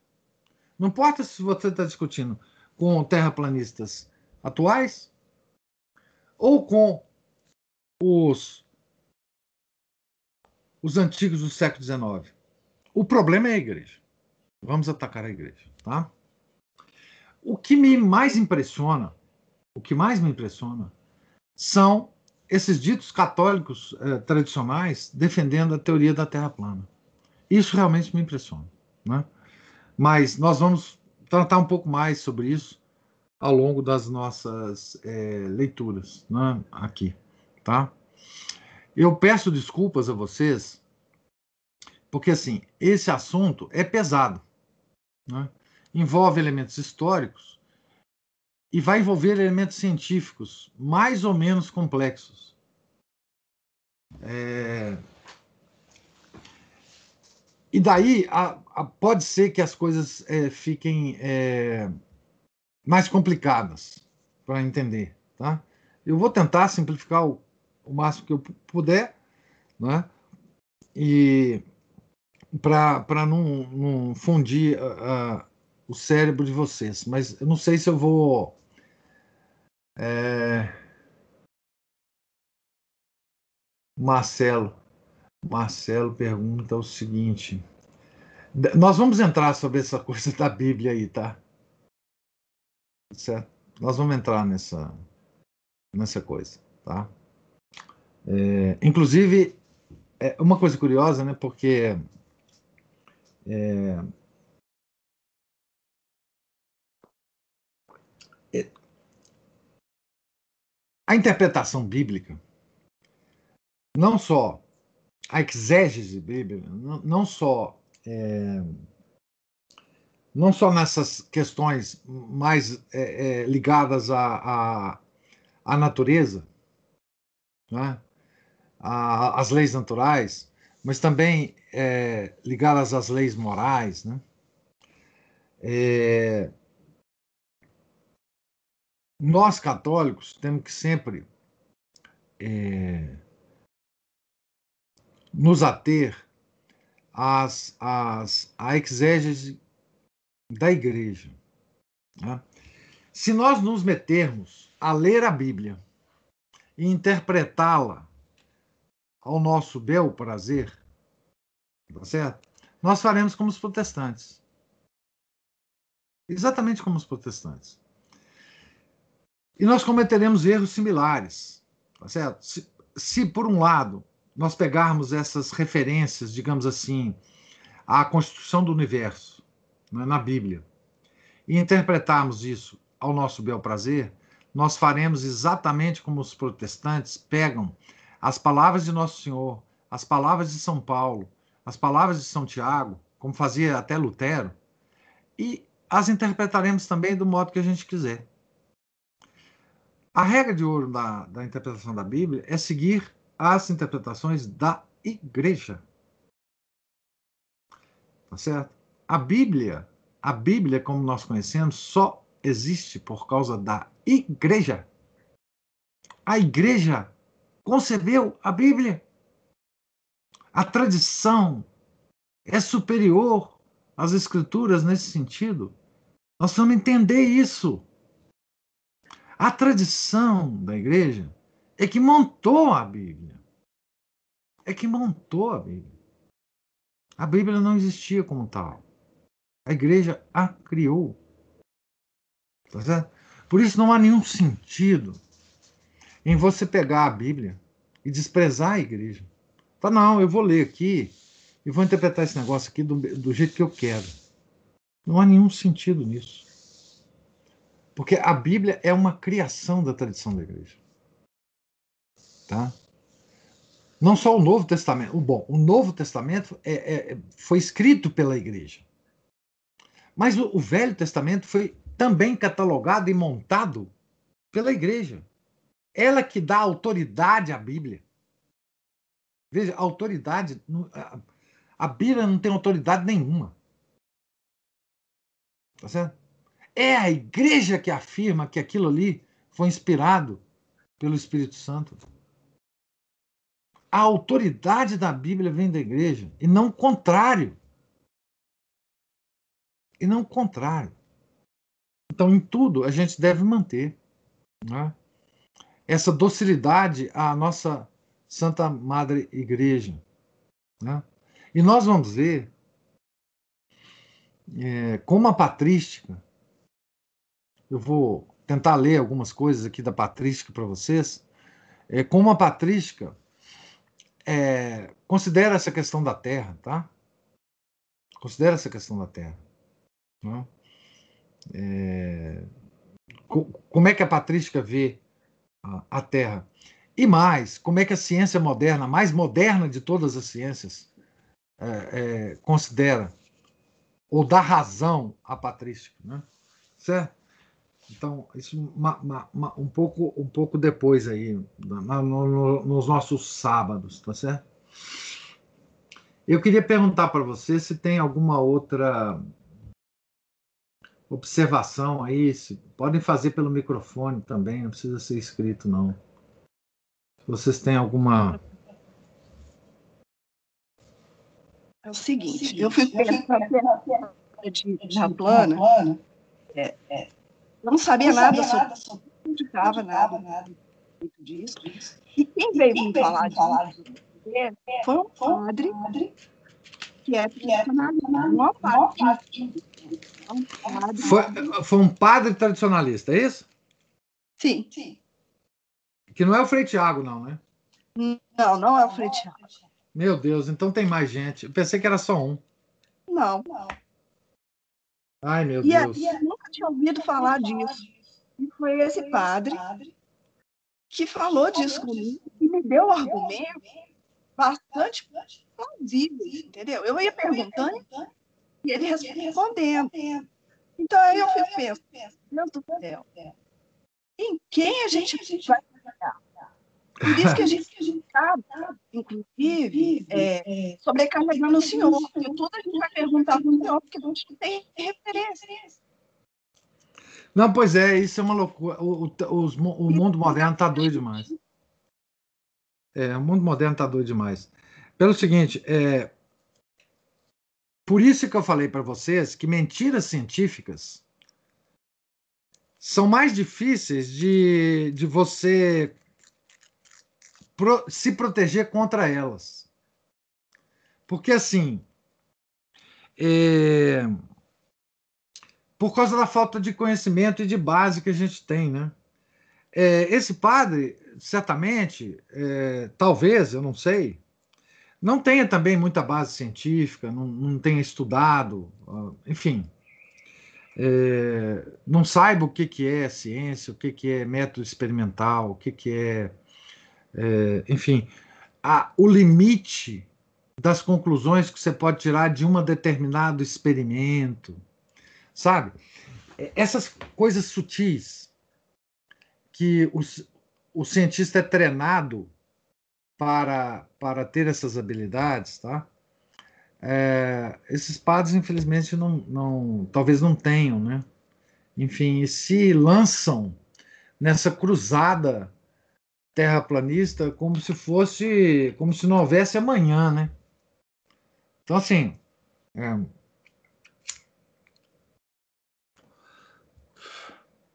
eu até tenho dó de vocês de poderem só contar comigo. Tá certo? Realmente, tenho mesmo. Assim, é, porque eu não dou conta de tudo, na verdade, né? Se vocês, ah, assim, com toda a honestidade, eu não sou a melhor pessoa para discutir esses assuntos. Aliás, nenhum dos assuntos que eu discuto, eu sou a melhor pessoa para discutir. Só que assim, não tem ninguém. Então, alguma coisa eu tenho que fazer, né? Engraçado é o seguinte: é, essa coisa me acompanha há algum, algum tempo, sabe? Por exemplo, quando eu comecei a traduzir Chesterton no Brasil, não tinha ninguém interessado nisso. Eu achava que eu não era a melhor pessoa para fazer isso, que tinha muito melhores tradutores por aí. Mas ninguém queria traduzir Chesterton. Então eu comecei a traduzir. Tá Depois apareceu um som de tradutor, som de livro jazz traduzido. Fiquei feliz.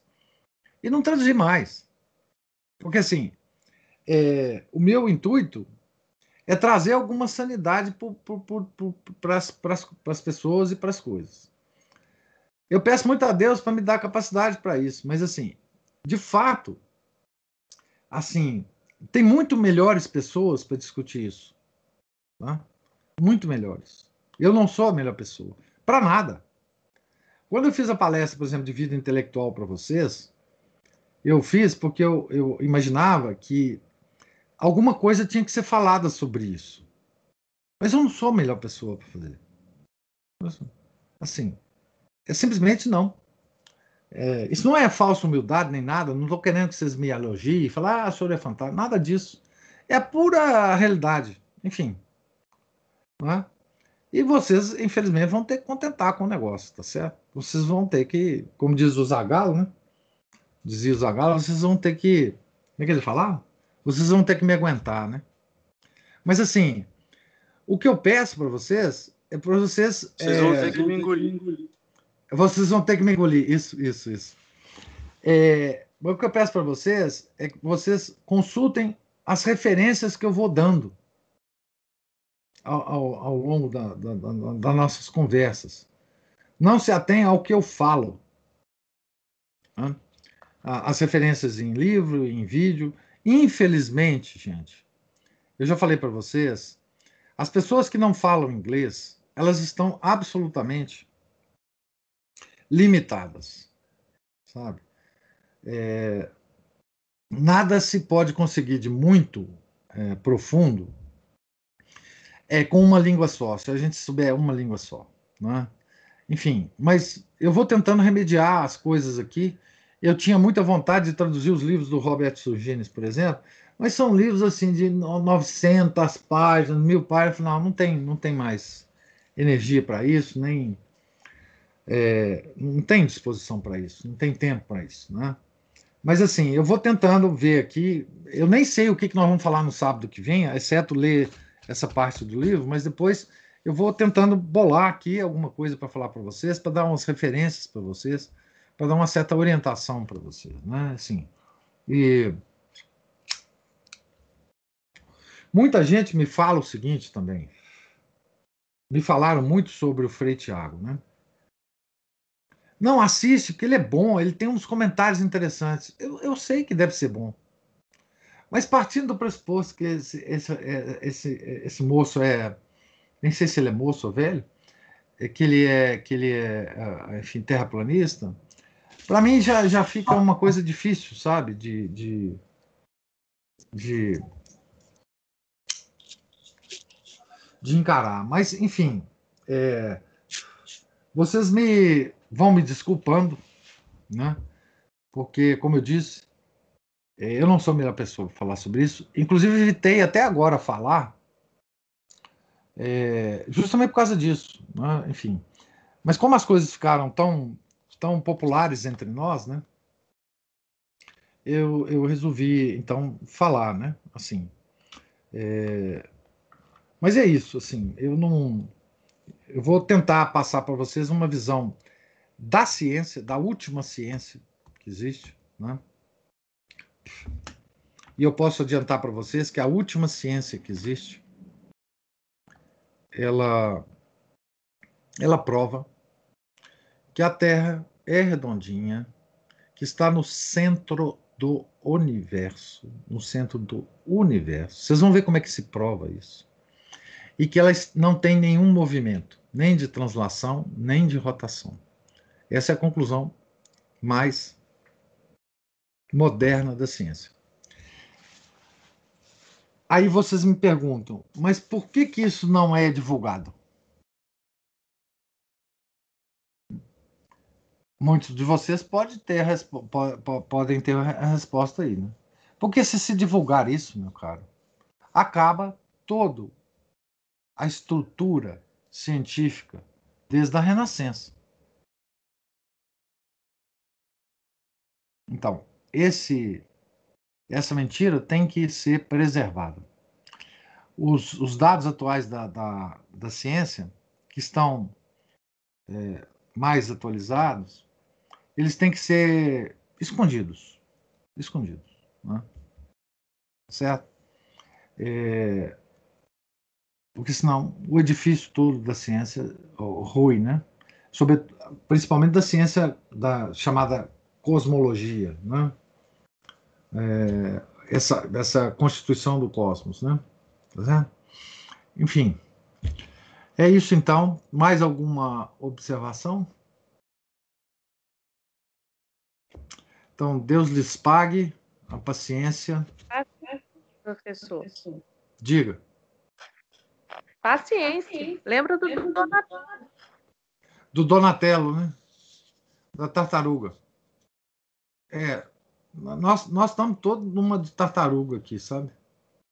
É, eu estou descobrindo uma verdadeira sabedoria no meu jabuti aqui, sabe? Ele olha assim para as coisas, aquele olhar assim de paisagem. Ele olha para um lado, olha para o outro. Ele tem uma paciência.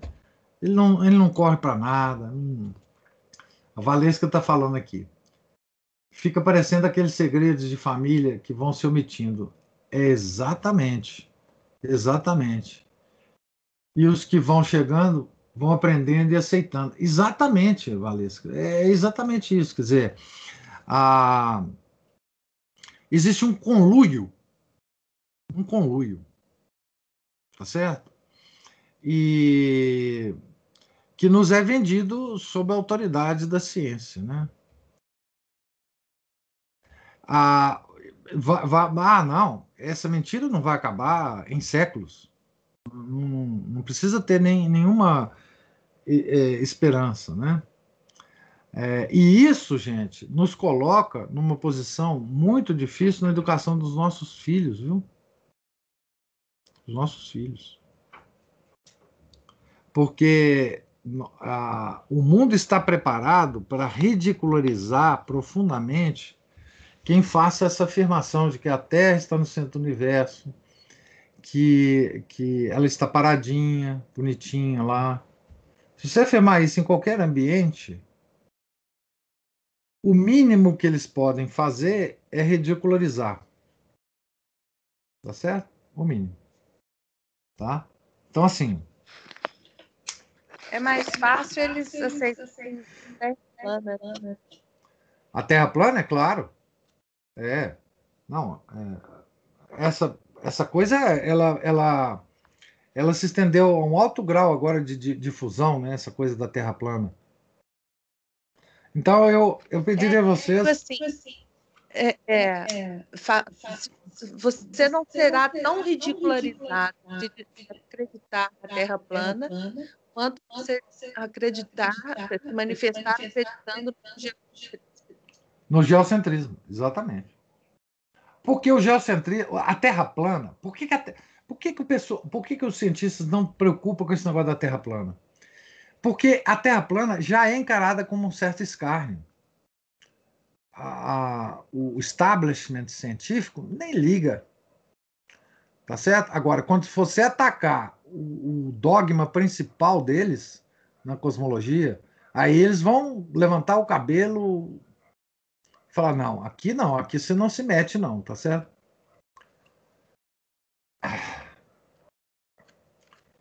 É,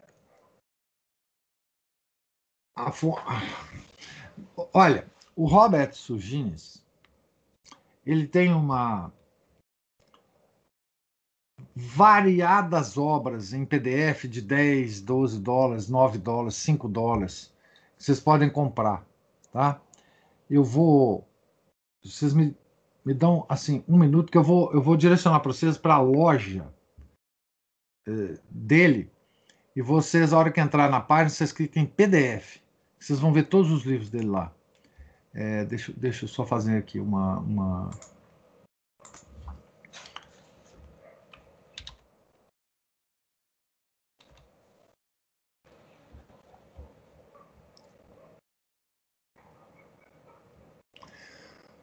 Oh.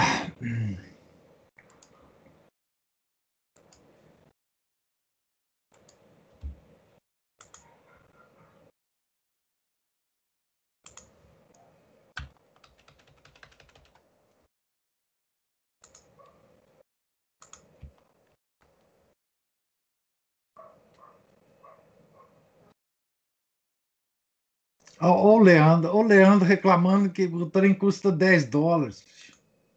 O Leandro, cara. Eu não acredito num trem desse, não. É, tá aí o, o, o, a página. A página, tá? Ah, Leandro, é assim, é, 10 dólares você não compra nenhum lanche no McDonald's. É, um lanche no McDonald's nos Estados Unidos deve estar assim, uns 15, 20 dólares, né? É, então, a, o Robert Sugines, além de ser físico, né, ele é um teólogo de mão cheia, né? estudante de hebraico, etc.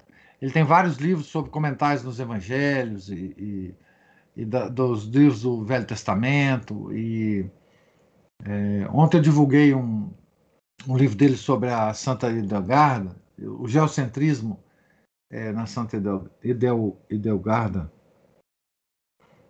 E, enfim, ele, ele é muito bom.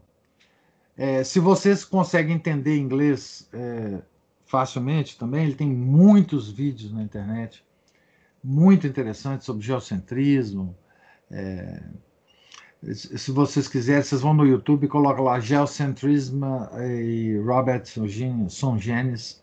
Vocês vão encontrar os vídeos dele. Muito bons, muito bons, muito bons, tá?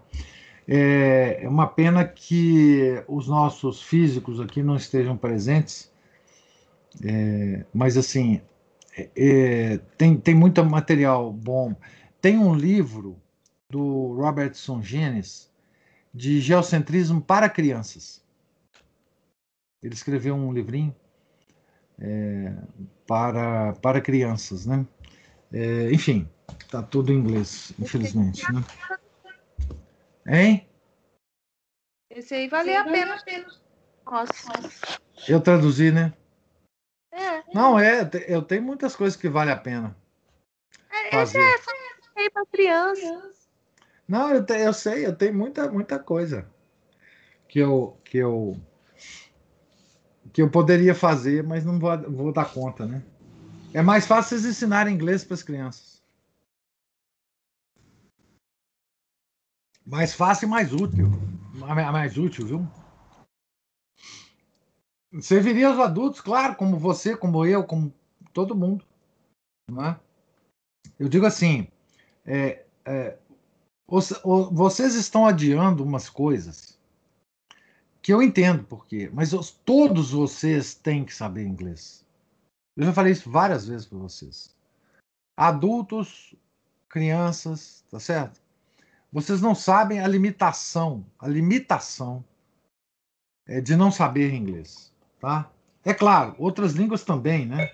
Francês é muito importante, italiano, mas assim, o inglês, assim, eu acho que assim, é uma coisa para amanhã vocês fazerem curso de inglês. Tá? É para amanhã, não é nem para assim, amanhã deixa segunda-feira, né? Segunda-feira é início da semana, todo mundo gosta, né? Então, segunda-feira você se matricula no curso de inglês. Tem vários aí na internet, enfim. É, tem, tem, tem inglês pelo método natural, que é muito interessante. Mas olha, não tem jeito, não tem jeito, não tem jeito de, de, de adquirir é, é, cultura sem saber uma outra língua. O inglês é fundamental, fundamental. Não, não, pelo menos a capacidade de ler, pelo menos a capacidade de ler, tá? Não adianta fugir disso, não adianta fugir disso, né? É, então assim, é, porque por mais que existam tradutores no Brasil, não dá para traduzir todos os grandes importantes livros que saem, não. Não adianta. E como a gente, o mercado editorial brasileiro, só vai traduzir livros que interessam a alguma parcela, esses livros têm sempre um interesse por trás. Então vocês vão ler só o que as editoras quiserem que vocês leiam. É simplesmente assim, vocês estão na mão das editores. Tá? Então, assim, é isso. Tá? É... É, por exemplo, esse livro, Manual Politicamente Correto da Ciência, tá? fui eu que insisti com o editor para publicar. Ele nem estava lembrando disso. Depois que eu traduzi esse livro, ele pegou toda a coleção do Manual Politicamente Incorreto da Ciência e está traduzindo e publicando na editora. Mas eu fui quem insistiu com ele, que mostrei para ele, que pedi para ele comprar os direitos de tradução. Tá? Então, assim, é, mas vocês têm que aprender, não dá, não dá, não dá. Não tem jeito, vocês estão vocês estão fechados numa caixinha. E vocês não vão conseguir sair sem saber inglês. Não, adianta ouvir o Anguete falando. Não adianta. Não adianta. Tá certo? Então, assim, por exemplo, o, livro O Galileu Estava Errado, do Robertson Genes, ele tem três volumes, de mais ou menos mil páginas cada um. Três volumes de mil páginas. Ele explica toda a questão cosmológica. Né? É, sempre é um problema, né, Tiago? Sempre é um problema ordenar as coisas. O que eu estou falando para vocês é o seguinte: vocês estão numa caverna uma caverna, sem saber a língua inglesa. Estão fechados. E vocês só podem receber dentro dessa caverna o que terceiras pessoas decidirem que vocês vão poder ler. Tá certo? E assim, é isso. Vocês não têm liberdade. A menor liberdade de ler o que vocês quiserem. É isso. A falta de uma língua é essa. É isso que é o problema que faço. A gente tem que aprender a ler, né? É Isso, é, é, não, pois é, não é, ter, não é ter que aprender a ler. Isso é mais ainda. Você tem que, você tem que adquirir uma outra língua. Não sim, dá para ficar em português. Não dá. Não dá. Eu já insisti muito com vocês. E estou dizendo de novo. Vocês têm que começar a aprender inglês. Não tem jeito. Não tem jeito. Ninguém vai conseguir prover para vocês conhecimentos é, se vocês não aprenderem inglês. Não, não, é possível. Não é possível. Vocês, vão, vocês ficam pegando migalhas daqui e dali de traduções é, que nem sempre são boas, inclusive as minhas, e que e que e que cai na mão de vocês. E aí vocês ficam pensando que sabem. Não sabem. Porque por trás de cada livro que você é traduzido, existem 10, 20, 30 que não são e que são importantes vocês terem pelo menos ideia.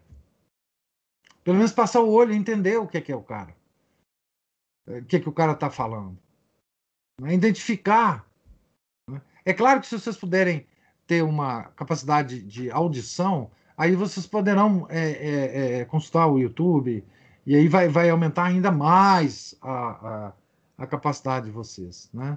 Eu já pensei, por exemplo, pegar um, um vídeo do Robert Sungenes e ir passando para vocês e traduzindo, mas isso é um trabalho, não para mim, mas assim, nós vamos demorar oito horas para assistir um vídeo de 50 minutos dele. E ele tem vídeo de duas, três, quatro horas em seguida, tá certo? É... O Leandro tá falando aqui, ó. Nem sei se o método é bom ou não, mas fiz dois anos de English Live, cursinho online. Tem um preço bem em conta e é bem completo. Faz muito bem para o meu inglês. Fez muito bem. Pro... O curso do Botazinho no método natural é ótimo também. É, eu lembrei do Botazinho, na verdade, quando eu falei, né? Eu achando que estava sabendo alguma coisa. Pois é, esse negócio, eu, eu não canso de insistir para vocês. Eu não canso de insistir para vocês, tá? Vocês lembram que uma palestra que eu fiz que causou assim, um impacto enorme foi a questão da, da, da dos, dos, dos discos voadores, né? O texto em que me baseei para fazer essa palestra está em inglês. São 50 páginas de inglês, o inglês mais simples do mundo.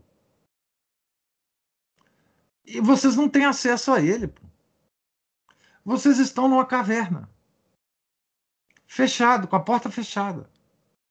Uma caverna Pois escura. é, a hora que a gente a, a hora que a gente puser a casa, a, casa, a farinha para fora, a gente já te dá esse trabalho todo. Você aguenta, você vai aprender na terra. Não, eu não, eu não estou reclamando do trabalho. O problema é o seguinte: o que eu estou falando é que o mais, por mais que eu fale para vocês de coisas que estão escritas em inglês, é muito pouco que eu posso falar. É muito pouco.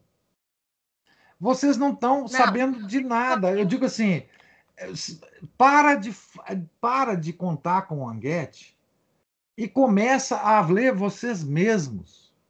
Tá certo? Assim,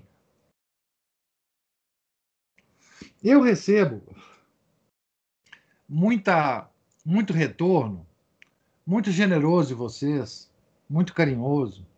Ah, pois é, que coisa importante, que show, tal. Para... Tudo isso eu recebo e, e, e, e aprecio. Mas é tão pouco, sabe, que assim. Que eu fico pesaroso. Porque eu ainda não vi ninguém se mover para isso. Se mover para aprender inglês. Assim, para isto que eu estou falando. Vocês vão aprender inglês com o intuito, gente com o intuito de, ficar bem informado em áreas que são importantes da formação, tá? Ah, o Marcelo tá, tá indicando um, um, um, um, um aplicativo, talvez, né, Marcelo? Eu não sei, um aplicativo App News and Levels. É, mas, enfim, é, eu, eu, não, eu não canso de, de, de, de, de dizer para vocês que não dá para sair da caverna sem conhecimento de inglês. Né? Não dá. Simplesmente não dá. Eu faço o que eu posso e vou continuar fazendo o que eu posso, mas as, as, as informações que eu dou aqui são muito fragmentadas, são, são, são farelinhos é, de, de pão que cai da mesa, entendeu? Assim, vocês não podem se contentar com isso. É isso que eu estou querendo dizer, né? É, mas, enfim, é, vou continuar fazendo o que eu posso. E, e mas não, não deixe para depois. Não deixe para depois. Não deixe para depois. Tá?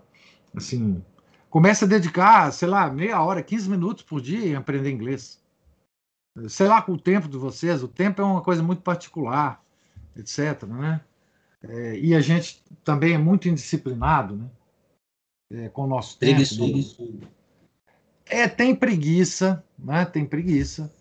É, e tem a questão da disciplina mesmo, né? Mesmo que a pessoa não seja preguiçosa, ela gasta a energia dela em, em, em coisas que, que se disciplinar dá tempo para muita coisa, né?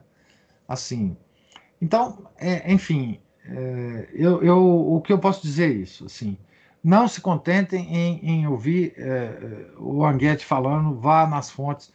Por exemplo, é, dessa área, exceto esse livro aqui, que, que, eu, que, eu, que eu vou ler para vocês a, a, outra parte do capítulo, eu não tenho mais nada para indicar para vocês. Eu só tenho inglês. Só. Só em inglês. Tá? É, então, assim, é, eu vou tentar, enfim, falar alguma coisa do que contém, mas é um mínimo. É, é, um, é uma titica de galinha que eu vou falar para vocês. Agora, se vocês pegarem os livros e lerem, bom, aí, aí, aí eu não preciso mais falar nada. Né? Vocês vão se, ah, ah, enfim, se instruir de uma maneira direta, na fonte, né? E, e com várias referências. O, vocês imaginam essa coleção de três volumes, a, a, quantidade de referência que ela tem, assim, que vocês podem, de, de enfim, de documentos históricos, de Poxa, sabe? É uma coisa extraordinária, né? Ah, o Leandro, o Leandro é sensacional, realmente, né? O senhor pode fazer um clube de leitura desses livros em inglês com tradução instantânea? Eu posso. É, posso, posso sim. O Felipe fala assim, mas eu não dou, eh, não dou conta de uns 50 avos das indicações em português, imagine em inglês. Pois é, mas tem certas áreas que, que não tem outra língua, né? Quer dizer, claro que tem outra língua. Eu posso indicar outras bibliografias, mas será em outras línguas. Serão em outras línguas. Então, não vai adiantar muito, né? Mas o inglês, é, eu acho assim, bom, eu acho que não tem idade para começar. Eu acho principalmente as mães e os pais que estão criando é, crianças pequenas. As crianças não podem deixar de, de ter uma, uma proficiência em inglês é tão importante quanto o ensino do catecismo, gente. Porque o inglês é uma coisa assim. As crianças vão, elas têm que crescer sabendo inglês, lendo literatura inglesa, tá certo? Assim, não dá para isso acontecer. Não dá para isso acontecer. Vocês não podem criar os filhos de vocês é, com uma língua só, tá? Não podem. Não pode. Isso professor, aí, é... pode, pode falar. Engraçado que eu já estou com vergonha do Pedro, já. Porque ele, eles fazem só aquela. O inglês lá da escola, né? O internet no school lá. Sei. E ele, ele fica falando os vocabulários. Ele, ele já, mesmo pouquinha coisa, ele já tem um vocabulário muito superior ao meu. E, e, tem uma coisa que vocês têm aqui na associação que é um, um, um, uma preciosidade.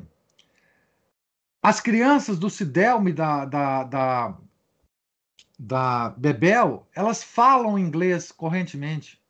Procurem conviver mais com elas, deixando seus filhos falar inglês com elas. Tá certo? Assim, é uma preciosidade que vocês não vão encontrar em lugar nenhum. Tá certo? Assim, promovam encontros que só se fala inglês das crianças. Mesmo que elas não entendam, elas vão acostumando. Isso é verdade. Meus, fi meus filhos, quando for, foram para o Canadá, eles não falavam inglês. Eles chegaram lá e foram brincar com os meninos. Daí um mês, dois meses, estavam falando inglês.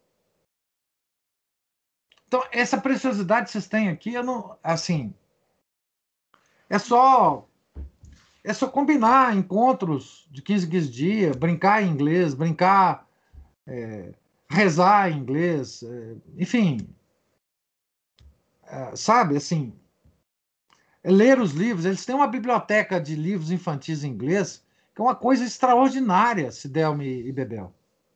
Uma coisa extraordinária, sabe? Assim, é, então, assim, procurem, gente, comecem a, a, agir. Não fica paralisado com a, com a dificuldade, não. Comecem a agir. Comecem a agir. Certo? Assim. É, é, e, e transforme isso numa coisa gostosa, numa coisa lúdica, principalmente para as crianças. Não façam isso com os filhos de vocês. Tá? Não façam. Procure no YouTube videozinhos para criança em inglês. Bote os meninos de vocês para assistir, mesmo que eles não entendam. Mas tem brincadeirinha, eles vão começando. Atuando e falando aqui. Professor, pegar um livro em inglês sobre algum assunto do nosso interesse, um dicionário de encarar a leitura, é válido? Absolutamente válido. Absolutamente válido. Já vi algumas pessoas indicar isso para o contato e aprendizado com a língua. Absolutamente válido. Para criança pegar um livro infantil que tem figurinhas, que tem. Para ela começar a, a extrair das figuras e do texto que ela não vai entender a, os, os meandros da história. Absolutamente válido, Tony. Há pessoas, essas bem dotadas, que aprendem a língua assim com dicionário e texto. Esse é uma, uma, uma, uma, um método duro, né? Mas há muita gente que aprende língua assim, tá? Eu não indico para vocês, porque esse é o mais duro dos métodos. Mas se, se matricule num curso de inglês aí pela internet, qualquer curso vagabundo, por mais vagabundo que seja, não deixem as suas crianças não falar inglês. Para crianças também. Para crianças também. Tá? Usem, usem as crianças do Sidelmo e da Bebel. Elas falam inglês perfeito. Inglês perfeito. Como nativas. Eles falam inglês dentro de casa. Tá? Combinam uma certa possibilidade com eles. Aquele casal não é desse mundo, gente. Eles vão fazer isso. Tá? Nem falei com eles, mas eu tenho certeza. Tenho certeza. Comece a, a comprar livros de. Enfim, tá? E assim, quando vocês forem lá com as crianças, proíbem elas de falar de português. Só em inglês. Elas vão aprendendo as palavras rudimentarmente. Elas vão perguntando para as meninas como é que fala isso, como é que fala aquilo, e, e as meninas vão ensinando.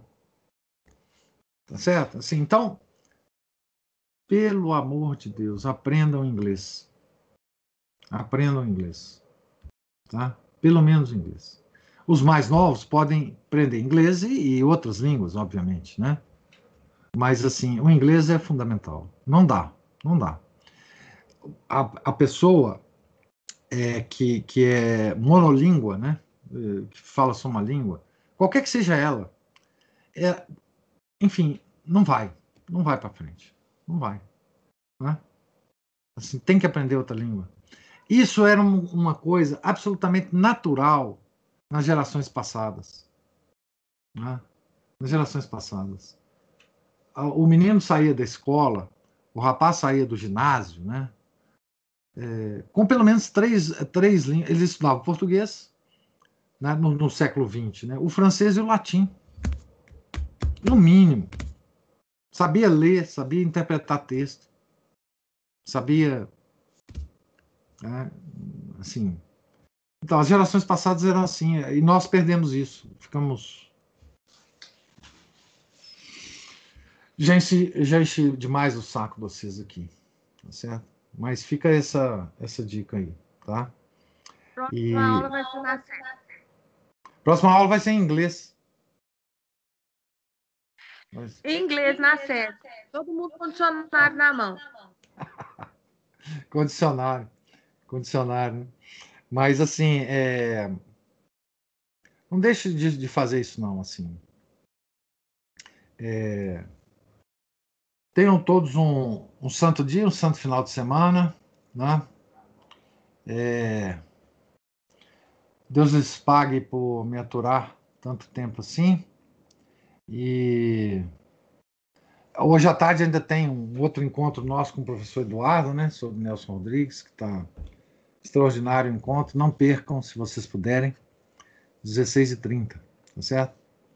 Em nome do Pai, do Filho e do Espírito Santo. Amém. Ave Maria, cheia de graça, o Senhor é convosco. Bendito sois vós entre as mulheres, e bendito é o fruto do vosso ventre, Jesus. Santa Maria, Mãe de Deus, rogai por nós, pecadores, agora e na hora de nossa morte. Amém. São Felipe Neri, rogai por nós. Nossa Senhora de Fátima, rogai por nós. Em nome do Pai, do Filho e do Espírito Santo. Amém.